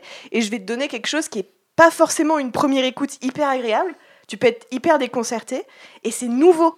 Parce que... C'est parce qu'il va à fond dans ces trucs. Il y a cette euh, rumeur ou théorie selon laquelle il s'habille même selon ce qu'il compose. Parce qu'il a, il a tout un look quand même avec ses cheveux longs. Faut le voir quand même. Ouais, faut, faut le voir. Mais euh, euh, Il est super stylé avec ses chaussettes claquettes. Je, ne pas dit pas. Non, on n'a pas dit le contraire, mais du coup, c'est un mec qui a l'air de vivre la musique. C'est-à-dire que Williams arrive en limite, tu l'imagines en avec, avec son fameux euh, col roulé, noir au milieu de son orchestre. Tu vois, genre bah, Ludwig Göransson, c'est s'il compose la, la bande son de Creed, il va arriver avec un Woody. Par contre, si c'est si c'est Black Panther, du coup, il va, il, tu vois, d'un coup, il va commencer à mettre des sapes africaines. Je pas pourquoi, tu vois. mais c'est vrai. Euh, c'est, non, mais c'est vrai. mais du coup, je pense que c'est parce que c'est un mec qui genre vit le truc à fond. Alors, je sais pas s'il est venu en, armure en Beskar euh, pour composer Mandalorian, tu vois, mais genre, d'un autre côté, tu vois, je trouve ça qui est fascinant avec lui, c'est que il y, a une, il y, a une, forme de réinvention que j'aime beaucoup. Alors après, ça c'est un vrai débat nul de la musique en mode genre les artistes qui font toujours la même chose versus, versus les, vrais artistes qui se réinventent, qui se réinventent en permanence, tu vois. Vous l'avez genre, mais, euh, mais c'est ça que j'aime bien, c'est qu'il a quand même fait énormément, juste avec euh, Ryan Coogler que tu as l'air d'adorer, Carl, donc je vais te laisser la parole, mais je veux dire, rien qu'avec lui, tu sens quand même qu'il y a une progression. Et ce qu'il a fait à côté te prouve qu'il n'a pas fait la même chose et qu'il n'y a pas encore, euh, ah ouais, Goranson pour le danger, c'est ça, Goranson pour l'épique, c'est ça. Donc t'arrives pas encore à mettre le doigt dessus et sur Mandalorian qui est en plus une, série. Oui, mais, mais n'est-ce pas plus stylé d'avoir quelqu'un qui est aussi versatile et aussi inattendu sur des projets venir, mais plutôt un compliment. parce que, non, mais parce que tu commençais sérieusement à m'énerver. Tu critiques trop. Mais euh, rentrons du coup un petit peu plus sur, euh, sur l'exemple qui nous réunit aujourd'hui, donc celui de, celui de Mandalorian. Qu'est-ce que vous pensez que justement, comment il se distingue à, Williams? Alors pour le coup, il a utilisé aucun thème de Williams, donc euh, il n'y a même pas de comparaison possible. Mais du coup, qu'est-ce qu'il amène et qu'est-ce que vous avez trouvé de bien en fait dans la série il a, pris, il a pris les codes d'un autre compositeur qui est Ennio Morricone où il explique justement beaucoup dans les interviews que lui, il a beaucoup, vraiment beaucoup écouté Ennio Morricone pour le côté très terre-terre western qui va bien. Et ça sent. Il y a un côté. Bon, après, c'est comme ça que la série est vendue, donc ils, ils, ont beaucoup travaillé. pardon, pardon, non. J'aime pas la série, mais j'attends le thème. Et. Bah non, mais la, la musique sauve la série. On peut dire peut-être ça. non, mais. Moi, j'aime la série et le thème. Moi aussi. T'as tout, écoute. non, et du coup, il a, il a, il a du coup pris les, les codes un peu d'Ennio Morricone, cette façon euh, de faire un, un, mélange assez subtil entre la technologie et, enfin, et le synthétique. C'est ce que lui a demandé Favreau, et c'est ça qui est super intéressant. Alors, en fait, en fait, ce que Favreau lui a demandé, parce que à, la base, au tout début, Ludwig a reçu. Oui, je l'appelle Ludwig, je le connais. Euh, il, a reçu, il a reçu les scénarios. Et donc, du coup, il a commencé à composer à partir de ça. Et donc, du coup, notamment sur le personnage de Baby Yoda, il a vu ça dans le scénario, il a vu écrit genre petite créature ultra mignonne, il en a fait un pataquès Williamesque. Mais vraiment. Fabro est arrivé, ils ont discuté vachement après, euh, donc il lui a fait écouter ce qu'il avait fait. Et, euh, et il a dit Attends mon gars, je veux pas ça du tout. On va t'expliquer de A à Z comment je veux que la musique fonctionne sur la série je veux que toute la musique soit composée par le prisme de mon personnage principal qui est le Mandalorien. Je veux que ça soit euh, du western, un peu bonhomme et tout. Et donc du coup, contrairement à Williams qui lui faisait beaucoup de figuratifs sur chaque personnage, sur chaque scène, genre euh, chaque bataille a son thème, chaque personnage a son thème, The Mandalorian c'est tout l'inverse. Toute scène, euh, toutes, toutes les scènes qu'il y a sont composées du point de vue du Mandalorien. Et donc du coup, c'est totalement différent dans cette approche-là. Et donc, du coup, tu as l'impression d'écouter vraiment une, une espèce d'immense fresque westernesque, mais c'est parce que tout est écrit par ce prisme. Et donc, du coup, le thème de Baby Yoda n'est pas ultra euh, mielleux, mignon, tout ce que tu veux, dégoulinant. Je sais pas c'est quoi le thème de Baby Yoda pour te dire. Bah, apparemment, il a... Non, je vais pas le humer. je vous invite à aller. Parce qu'il est perdu en fait. Mais en fait, quand il y a la. Je crois que c'est First Encounter, je crois, le... où ils se rencontrent, euh, un truc comme ça dans le, dans le pilote. Non, même pas dans le, dans le deuxième épisode. Et, euh, et c'est pas du tout dégoulinant, c'est parce que du coup, c'est le regard du Mandalorien sur cette créature qui est supposée mignonne. Mais, est-ce que ça en dit pas long sur Williams Qu'un mec qui a jamais fait ce qu'on lui a demandé de faire, enfin, tu vois, ou là où on l'attendait, quand il a fait du Star Wars, il a refait du Williams, et là, t'as Favreau qui a dit Non, non, non, t'as pas compris tu peux faire du Star Wars sans faire du Williams. C'est exactement, ouais, c'est ça. Et je pense que c'est la, collaboration entre les deux qui a fait que la musique marche ou marche pas, chacun, euh, chacun choisit, mais qui est totalement différente de l'univers Star Wars, c'est parce que Favreau ne voulait pas du Williams et ne voulait pas du Star Wars, entre guillemets, musicalement. Ce qui est intéressant, c'est que dans Star Wars, il y a toujours eu cette idée que tu entends très fort la musique et qu'elle est détachée. Enfin, elle est, bien sûr, elle cale à l'image, mais c'est pas du tout dans la version moderne du truc où tu l'entends plus. Tu l'entends énormément. Et je trouve qu'en fait, dans la postlogie, tu as tellement l'habitude des thèmes de Williams que tu l'entends plus. Alors que là, tu as tellement cette espèce de grosse gratte hyper ah, saturée que ça, te sort limite du truc. Puis c'est des, des, nouveaux thèmes, donc euh, il y a quelque chose de, euh, de super surprenant qui te, euh, qui te, qui te sort de ton siège. Et, euh, mais moi, tout le monde a remarqué la, enfin, la musique. Ça, hein. tout, le monde a remarqué la musique. Et euh, moi, moi c'est vrai que The Mandalorian, c'est le, le, premier projet Star Wars qui me qui m'enthousiame en termes de musique. depuis, depuis John Williams. Tu vois. de Donald Glover. alors, c'est ça, c'est une raison évidemment. Mais non, il y a, y a, y a d'autres raisons. T'as bien aimé Solo, déjà, déjà. Euh, non, non, je, je, je pas non plus. Euh, non, non. Euh, ce que, ce que j'ai pas dit sur Goranson et ce qui pour moi est le plus important, surtout quand il fait du Star Wars, c'est que, donc comme on dit, il est, il est très versatile, donc en, fait tu peux pas le, le, catégoriser, etc.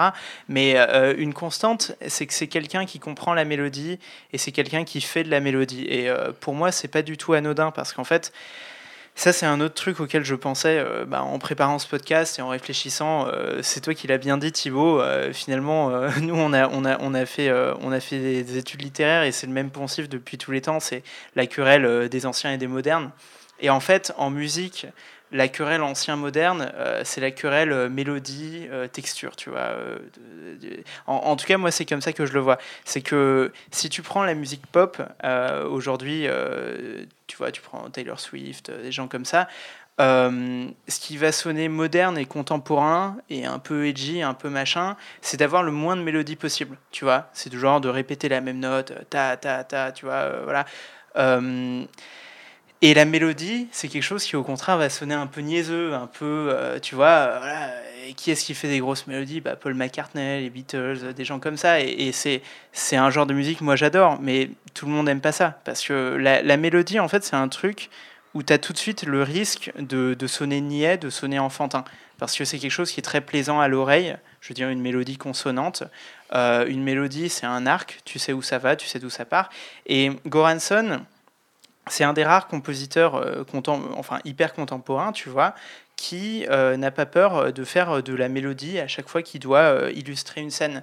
Et moi, c'est un, un, un, des plaisirs que j'ai vraiment eu en regardant The Mandalorian, c'est que même dans, je sais pas, l'épisode 4, par exemple, tu vois, tu es dans ce village très paisible, et ben il y a un thème du village paisible. Et c'est pas juste, oh, bah, j'ai mis des petites flûtes, et puis pour montrer que c'est paisible, bah, c'est une vraie mélodie tu vois. C'est une vraie mélodie que tu peux chantonner. Et euh, alors non, mais alors moi je, je, suis pareil que toi. Par exemple, le, le thème de Yoda, euh, du Baby Yoda, je me souviens pas. Mais par contre, c'est vrai que euh, bah, là, on a eu Karl qui nous a fait le, le motif du Mandalorien. C'est ça. on a, euh, on a quand même le générique de fin, le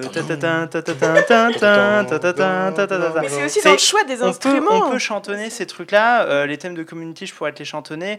Je veux dire, c'est très intéressant parce que l'un des poncifs du commentaire moderne de musique, de musique de film, c'est comme la vidéo de Every Frame Painting, c'est pourquoi est-ce qu'on n'arrive plus à chantonner les thèmes modernes Et pour moi, Goranson, c'est un mec qui fait de la mélodie que tu peux chantonner. Et rien que pour ça, euh, c'est plus fidèle à Williams au fond qu'un mec qui fait pour toutes ces BO en plus. C'est un c'est plus fidèle à l'esprit Star Wars selon moi qu'un mec qui fait de l'orchestral oubliable. Tu vois, je préfère un mec qui fait de, de l'éclectique que tu, que tu gardes en tête et que tu peux chantonner qu'un mec qui fait euh, de, de, Je crois qu'il pense à, je pense qu'il pense à ton poulain. Ouais, je pense. on verra bien. On verra. Non mais, non, mais c'est aussi dans le choix de ses instruments où Goransen utilise assez peu de, de cordes et beaucoup de cuivre et, euh, et de, per, et de percussions en général. C'est, il adore. Euh, enfin, je pense que il adore la trompette. Il, oh, il, adore quand ça trompette. Non, mais tout ce qui, tout ce qui est aussi. Et puis. Euh, Panthère écrit de sa trompette. Et le vent aussi il utilise beaucoup les, les vents. Il, il, aime bien ces instruments qui, qui, te font sortir un peu de, de ta zone de confort. Euh, je pense que les, les cordes, c'est très sympa, genre, mais le violon sur une série comme The Mandalorian, ça n'a pas sa place. Et, et, du coup, je trouve ça assez audacieux et intéressant. Et tu sens qu'il a appris de toutes ses expériences, que ce soit sur, euh, sur Creed ou sur Black Panther. Il s'en nourrit vachement. Et du coup, il te fait un espèce de, de mélange westernien euh, avec aussi. Il utilise beaucoup du coup d'instruments qu'il a récupérés d'Afrique du Sud et du Sénégal. Et ça sent. Et c'est très intéressant et qu'il utilise des choses qui sont assez peu connus des Occidentaux, qui les font sortir de leur zone de confort auditif, mm. avec des, des, sons qui sont pas habitués à entendre. Et je trouve ça, du coup, hyper intéressant d'entendre ça aujourd'hui. Euh, non, non, moi, ce que, enfin, je voulais plus revenir sur euh, John Favreau, sur euh, John Favreau et ce qu'il a, en fait, ce qu'il a fait de The Mandalorian, qui est, comme on l'a dit, un western. Et moi, je pense qu'en fait, euh, on en avait un petit peu parlé en off, mais euh, ce qui fait un petit peu peut-être le, le sel des nouvelles compositions de Star Wars, en fait, c'est la, la, multitude des genres. Et donc, The Mandalorian, c'est un, un, western, ça cache pas ses, ses, inspirations, et que du coup, la musique se doit d'être différente, elle, et elle a été. Comme Solo est plus un film d'aventure, et bon, euh, le changement de réalisateur a fait que, personnellement, euh, la, la BO de John Powell est pas aussi distinctive que ce que j'aurais voulu. J'aurais bien voulu, enfin, entendre ce que, euh, ce que ça aurait donné avec Chris et avec Miller et je sais pas. Euh, Chris Miller et Phil Lord. Que, du, du coup, enfin, moi, j'écoute toujours la BO de The Mandalorian alors que j'ai arrêté la série au deuxième épisode parce que justement, j'aime euh, lorsque Star Wars va vers de nouveaux genres, vers de nouveaux codes narratifs et c'est ce qui fait vraiment le sel de cette BO, comme euh, ce, qui, ce qui fait aussi, je vais en reparler, mais le sel de la BO de Rogue One qui est un film de guerre et de guerre pure et c'est je pense que c'est ce que Giacchino raconte dans sa BO et donc je pense que pour l'avenir, peut-être la question qui va se poser, c'est quel genre Star Wars va épouser en fait, et donc comment un réalisateur va s'emparer en fait de ces nouveaux genres-là pour euh, proposer de nouvelles mélodies ou de, de, nouveaux thèmes avec de nouveaux instruments et voilà, de nouveaux sons quoi. Et justement, euh, quel thème vous avez retenu de The Mandalorian à part le générique, ce qu'on a changé, ce qu'on a chanté euh, à droite à gauche? Moi, y a, je sais qu'il y a un thème, alors j'ai dû le retrouver, hein, je, je l'avais pas en tête comme ça, mais qui m'a marqué, c'est euh, quand du coup le Mandalorian enfant est sauvé par la Death Watch et qu'en fait ils ouvrent cette espèce de trappe et que tu as une espèce de ligne de guitare limite à la Pacific Rim. Et, et, que j'ai trouvé complètement incroyable parce que j'étais genre ok, il y a carrément un espèce de passage rock dans un dans, dans une série Star Wars en live action, ce que je m'attendais vraiment pas à voir. Et c'est vraiment le moment où j'ai pris conscience que la musique, en fait, ouais, ça faisait plusieurs euh, épisodes déjà qu'elle me bousculait. Et je trouvais ça hyper cool. Et je crois que, hum, notamment quand j'ai revu l'épisode avec mon frère, on s'est regardé en mode c'est hyper cool ce moment. alors que d'un autre côté, on se disait fondamentalement, c'est pas vraiment Star Wars, tu vois, d'imaginer une guitare électrique ou même une basse, tu vois, sur, euh, sur ça. Mais c'est là où, euh, justement, Ludwig est arrivé là où on ne l'attendait pas. Moi, une chanson que j'aime bien, j'en avais déjà parlé euh, dans notre épisode sur The Mandalorian, c'est le la, la musique qui s'appelle Training the Plebes, donc de l'épisode 4 parce que moi je suis une grosse Yankee du, du trope euh, montage rapide de, ah, d'une, d'une population ou d'un groupe de personnes qui s'entraînent pour aller à la guerre.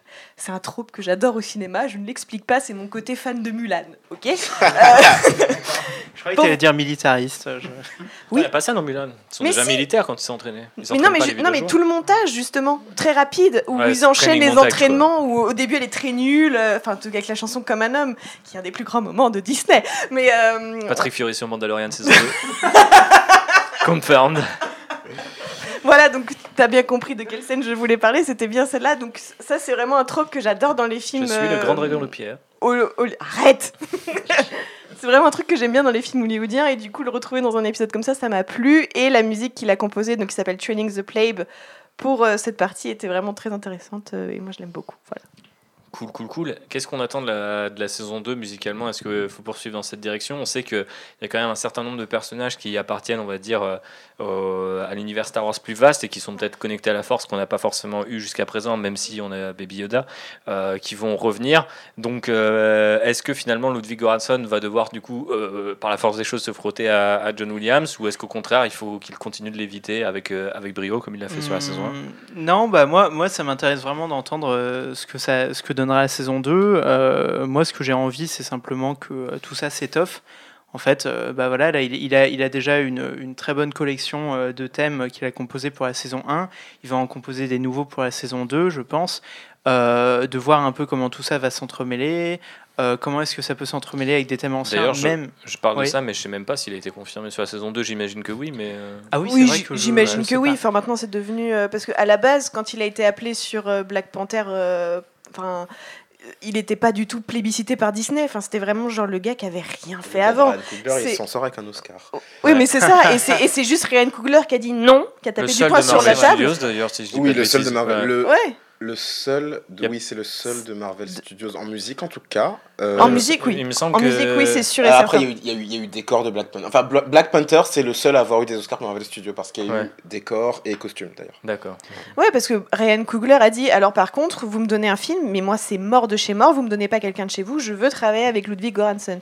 Et il est arrivé par cette porte chez Disney et je pense que Disney s'est rendu compte de son talent. Merci les Oscars. Ils se sont dit bah, on va peut-être le garder, euh, je pense que ça a l'air pas mal. D'ailleurs, il, il, a été suggéré à Favreau euh, par euh, Ryan Coogler. Oui, tout à fait, exactement. Bah, c'est voilà, c'est la que boucle. Quoi. Favreau cherchait un mec qui justement n'imposerait pas son style à, ce qu'il voulait faire. C'est ça, exactement. Qui serait capable de s'adapter. Ouais. Tu vois, et, euh, on revient et, je, et je pense que ça dépendra en fait du coup de ce que Favreau lui demandera de faire sur la saison 2. S'il veut continuer à faire une musicologie par le prisme du personnage de Mandalorian, tu auras un, un, mélange de, de, ce, de ce style assez unique de euh, western, guitare électro, machin, euh, et ajouter, mêler à d'autres personnages qu'il va rencontrer. Donc je pense que ça va te faire des espèces de... Ça va être challengeant pour lui parce qu'il va devoir composer des trucs assez... Euh, je sais pas, originaux. faut le savoir. challengeant. Alors, ça va être très challengeant dans la Startup Nation de chez ah, Disney, euh, où il va devoir mélanger plusieurs styles. il va devoir manger, mélanger, manger, manger, mélanger plusieurs styles euh, pour pouvoir faire euh, ce, ce, ce, ouais, cette musique par le, le regard du, du Mandalorian, quoi. Mais moi, moi ça m'intéresse vraiment d'entendre ça parce que euh, ce, qui est, ce qui est marrant, c'est que là, là justement, j'ai beaucoup complimenté Goranson sur le fait qu'il soit totalement éloigné de Williams. Euh, bah, il y a Happy qui nous a dit qu'il n'avait il avait pas trop utilisé les cordes, ce qui est vrai, etc. Mais ce qui est marrant, c'est que moi, la première fois euh, où je me souviens m'être dit réellement j'aimerais entendre Goranson sur Star Wars, je me suis vraiment dit ça, c'est devant Black Panther et en entendant le thème du père En fait, il y, y a, ce thème euh, émotif dans Black Panther qui est vraiment magnifique. Qui est vraiment magnifique. Et, euh, ça, ouais. ça. Mmh. et, euh, et qui, qui, est un thème dans les, dans les cordes, euh, dans les cordes hautes, justement, dans les mmh. aigus. Et bah, ça rejoint tout ce que j'ai dit sur, sur John Williams, le fait que lui, il n'était pas dans la percussion, il n'était pas dans machin, il était vraiment dans, dans les cordes frottées, euh, dans le registre plus aigu, euh, dans vraiment le truc qui te tire au cœur. Et en entendant ça, et à quel point c'était euh, émouvant, voilà, en plus. et je, je, me, je, me, suis dit, ce, ce, mec-là, que j'aimais déjà bien pour plein d'autres raisons, mais juste, il a la capacité de faire ça et euh, il y, en a peu euh, que j'ai entendu justement maîtriser les, la texture tu vois, d'un orchestre euh, autant que la mélodie. Et, et donc c'est pour ça que moi, au contraire, je me dis, bah, saison 2, éclatez-vous. si vous voulez continuer western, hip-hop, guitare électrique, faites-le. mais en même temps, si vous voulez envoyer Goranson sur du Williams, je pense qu'il se débrouillera très bien aussi et ce sera super intéressant. Ouais, mais quitte à faire un, une suite à solo, on peut faire un petit film musical sur, euh, sur Lando, tu vois. Allez, allez, allez et dans le rôle, s'il vous plaît. Oui, voilà, On, serait, euh, on serait à la maison. Euh, mais revenons du côté du grand écran et de Rogue One, puisque tu as déjà teasé un petit peu ta partie, mon cher Karl. Je vais te donner la parole sur Michael Giacchino. Est-ce que tu peux nous le Michael Giacchino, il faut savoir que euh, donc euh, c'est un compositeur notamment marqué euh, par les derniers Pixar, donc très très estampillé Disney. Mais bon, je vais revenir un petit peu avant, donc au New Jersey où euh, en fait Michael Giacchino est très passionné par le cinéma, donc il va aller en école euh, de cinéma pour devenir réalisateur, parce que c'est quelqu'un du coup qui aime la réalisation, faire des films, et il a la musique comme hobby en fait. Et donc du coup, euh, il, réalise des petits courts métrages, des petits films en stop motion, et là où c'est intéressant, c'est qu'en fait il compose la musique de ses propres films.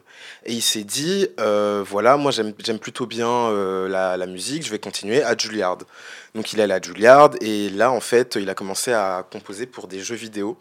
Et c'est là où c'est intéressant parce que c'est là qu'on voit qu'en fait la vie c'est un, c'est un cycle. Parce qu'un de ses premiers jeux vidéo, donc ça a été euh, The Lion King, donc la relation avec Disney. Ah, le fameux cycle de la vie. Exactement, le cycle de la vie, voilà. Wow, je l'avais pas Il fallait l'expliciter pour, C'était subtil, j'avais pas pensé. C'était subtil. J'aurais dû la faire en anglais, je l'avais. J'avoue, j'avoue. Oh là là Et donc, euh, donc ça a été euh, The Lion King, donc voilà, Favreau, etc., Disney. Et ça a été notamment Jurassic Park 2. Et ça a été Jurassic Park 2 conseillé par Steven Spielberg lui-même. Donc du coup, qui a entendu ses anciennes compositions, qui a dit ah moi je veux ce mec sur euh, sur Jurassic Park 2, le jeu vidéo. Et donc du coup, il lui a demandé tout simplement d'imiter John Williams. Donc vous allez, si vous entendez, en fait, c'est très très Williams, William, Williamsesque, Williamesque. Bref, Williamsesque dans la, dans, dans la musique, donc il ne fait qu'imiter John Williams. Et ensuite, en fait, il est dans une autre grosse saga exclusivement de jeux vidéo, qui est Medal of Honor. Donc, je sais pas si vous avez joué, mais donc euh, saga euh, voilà, de, de, de, quelques jeux, qui a, qui a longtemps été le gros rival de Call of Duty d'ailleurs, mais finalement qui a un petit peu disparu. Et euh, ce que j'ai appris dans mes... sur Call of Duty d'ailleurs. Oui, euh, rivalité. voilà, rivalité. Euh, son travail sur les jeux vidéo va le mener à JJ Abrams. Donc JJ Abrams qui va entendre ce qu'il fait, qui est très très content de ce qu'il fait, donc il va le mettre sur des séries télé, donc alias Lost. Donc c'est là où en fait où il fait ses premières armes. Et ensuite il va entrer par la porte Disney avec son premier film, son premier film. Hein, qui est quand même Les Indestructibles. Moi, personnellement. Et ce thème incroyable. Et ce thème incroyable. Et, et donc, Les Indestructibles, c'est vraiment, euh, pour moi, moi, ça a été ma porte d'entrée vers Giacchino. Donc, euh, j'ai adoré ces, ces, musiques un peu jazzy, très enjouées, très, très, euh, très, très solaires, en fait, très, très ludiques. Voilà. Notamment. Ça, c'est Up aussi. Et donc, il a, en fait, à partir de de, des Indestructibles, il a été, euh, il, a été estampillé Pixar en fait, parce que du coup il a fait les Indestructibles. Ensuite, il a fait ma préférée de lui qui est Ratatouille. Donc, encore, tu veux chantonner si tu. Non, ça va. Ok. Bah alors, Benji, moi je t'attends là. Et donc, il a fait Ratatouille qui est ma préférée de lui, donc où il va justement s'inspirer des sonorités très parisiennes, un petit peu fantasmées, mais très parisiennes quand même, euh, pour donner. Fantasmées, pas du tout. Euh, l'accordéon sur la ligne 6, toi Oui, bien sûr, tu ouais, fais tout le temps quoi. Et donc voilà, donc il va faire. surtout la petite ratatouille préparée par un rat. Toujours dans tous les restaurants. Dans tous les restaurants. Et donc, euh, voilà, il, rentre quand même par la grande porte du cinéma avec euh, le cinéma d'animation et sa relation avec Brad Bird qui va du coup se vraiment fructifier. Et ensuite, ça va être. donc, avant, ça a été un petit peu Mission Impossible aussi, Mission, Mission, Mission Impossible 3 avec J.J. Abrams. Et là où, en fait, pour moi, il a un petit peu décliné, on va dire, c'est là où, en fait, où il a été vraiment considéré comme une figure de la musique contemporaine de film lorsqu'il est rentré par la porte Marvel. Et donc, il a euh, eu son. Moi, j'ai été très très excité lorsqu'il a choisi, lorsqu'il a été choisi pour euh, Doctor Strange, parce que c'est, comme je vous le dis, c'est mon compositeur préféré. Et euh, je me suis dit, ok, ça va être un renouveau de la musique du MCU, parce que la musique du MCU, disons-le nous, elle est assez oubliable, et surtout avec ce remix, ce mixage sonore infâme qui ne laisse aucune place à la musique. Moi, ça m'énerve quand lorsque je vois un film. Donc, je me suis dit, ok, avec Strange, ça va changer. Et là, en fait, parce qu'il faut savoir qu'il a aussi fait la, la bande-son de Star Trek de J.J. Abrams, on voit une sorte de petit plagiat en fait de ce thème-là, et donc pas beaucoup d'audace, et donc avec un mixage sonore qui est encore dégueulasse, et donc là pour moi ça ça fonctionne pas forcément. Et donc euh, ensuite il est sur Spider-Man. Euh, moi depuis, depuis, le, depuis la BO de Danny Elfman en fait le thème de Spider-Man je l'ai pas retrouvé. Spider-Man musicalement je ne le retrouve pas. Et là en fait il a, il a, il a quand même donné un, côté un petit peu plus enjoué, un petit peu plus, euh, un petit peu plus rythmé, un petit peu plus lumineux en fait à, à Spider-Man. Et ça j'ai apprécié mais toujours un petit peu charcuté par le mixage sonore de Kevin Feige et je sais pas ce qu'il fout.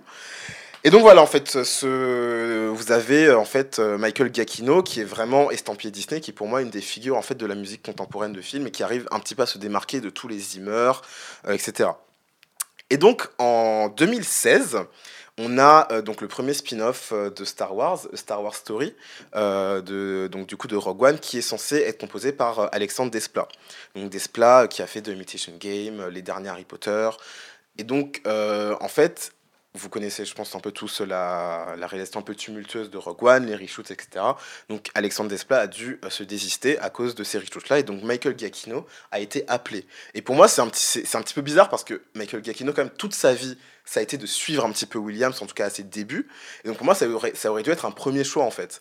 Et donc là, euh, euh, Giacchino se retrouve sur Rogue One. Donc je suis sûr qu'il a été très très content en fait, de, de, suivre sur les plates-bandes de Williams. Mais problème, c'est qu'il n'a que 4 mois en fait pour composer la BO de Rogue One.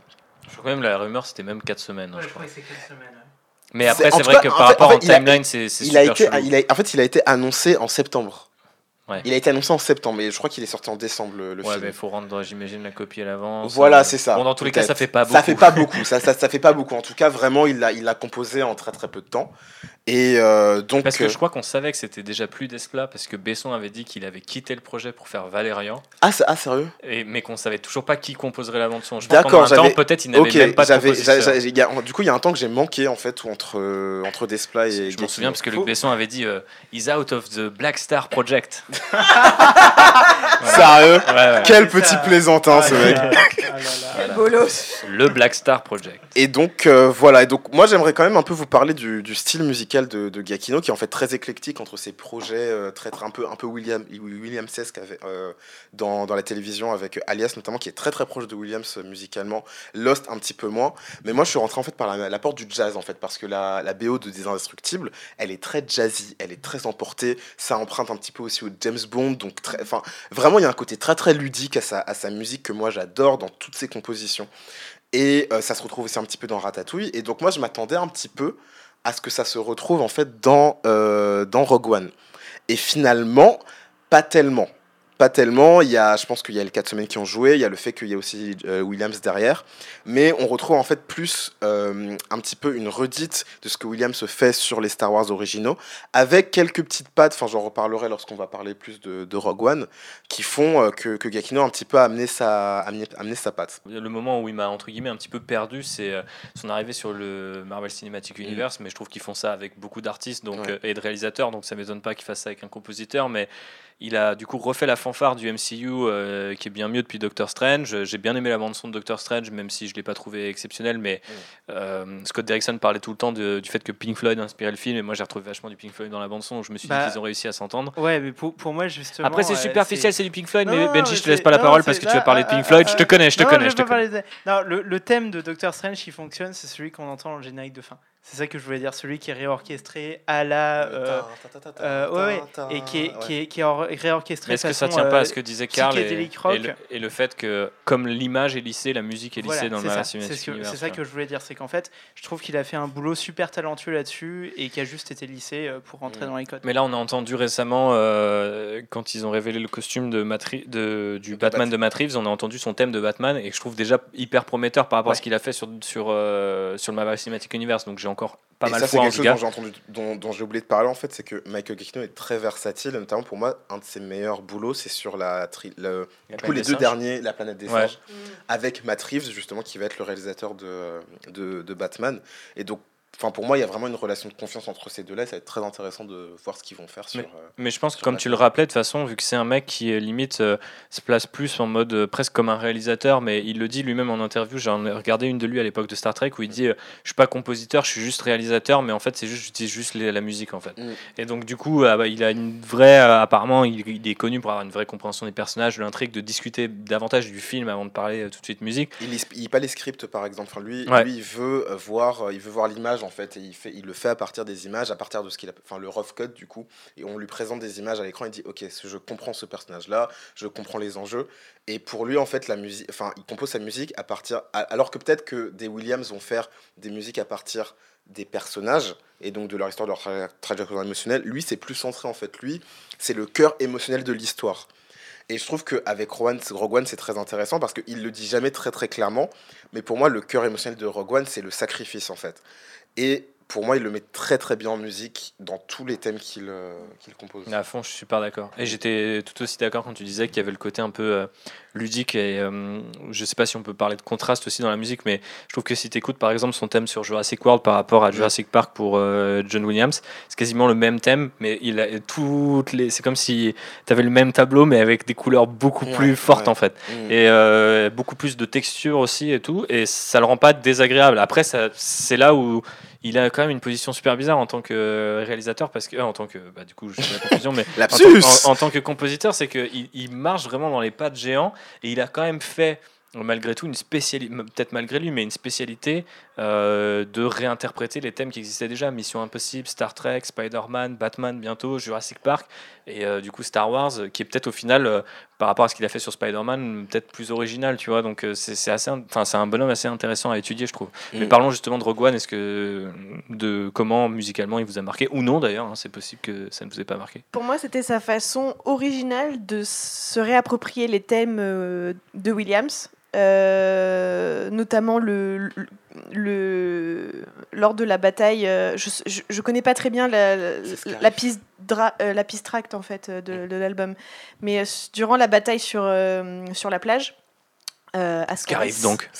Oui. Feu il, y a, hum, il, il, réutilise le thème de Star Wars de façon très accélérée, il ralentit, il utilise derrière d'autres sons rajoutés dessus, et je trouve que ça c'est assez euh, fou de faire un truc comme ça, genre tu, tu charcutes un son, alors ça plaît, ça plaît pas, parce que je sais que beaucoup n'ont pas aimé le, la piste de Rogue One, mais moi je trouve ça hyper original, c'est audacieux. Puis alors, je pense que c'est aussi coûté par le fait qu'il n'avait pas beaucoup de temps. Il s'est dit Oh, vas-y, je vais faire le foufou, on va prendre les thèmes de Williams, qui vont faire n'importe quoi. Donc, euh, mais je trouve que ça marche. Genre, sur le truc, t'es hyper emballé.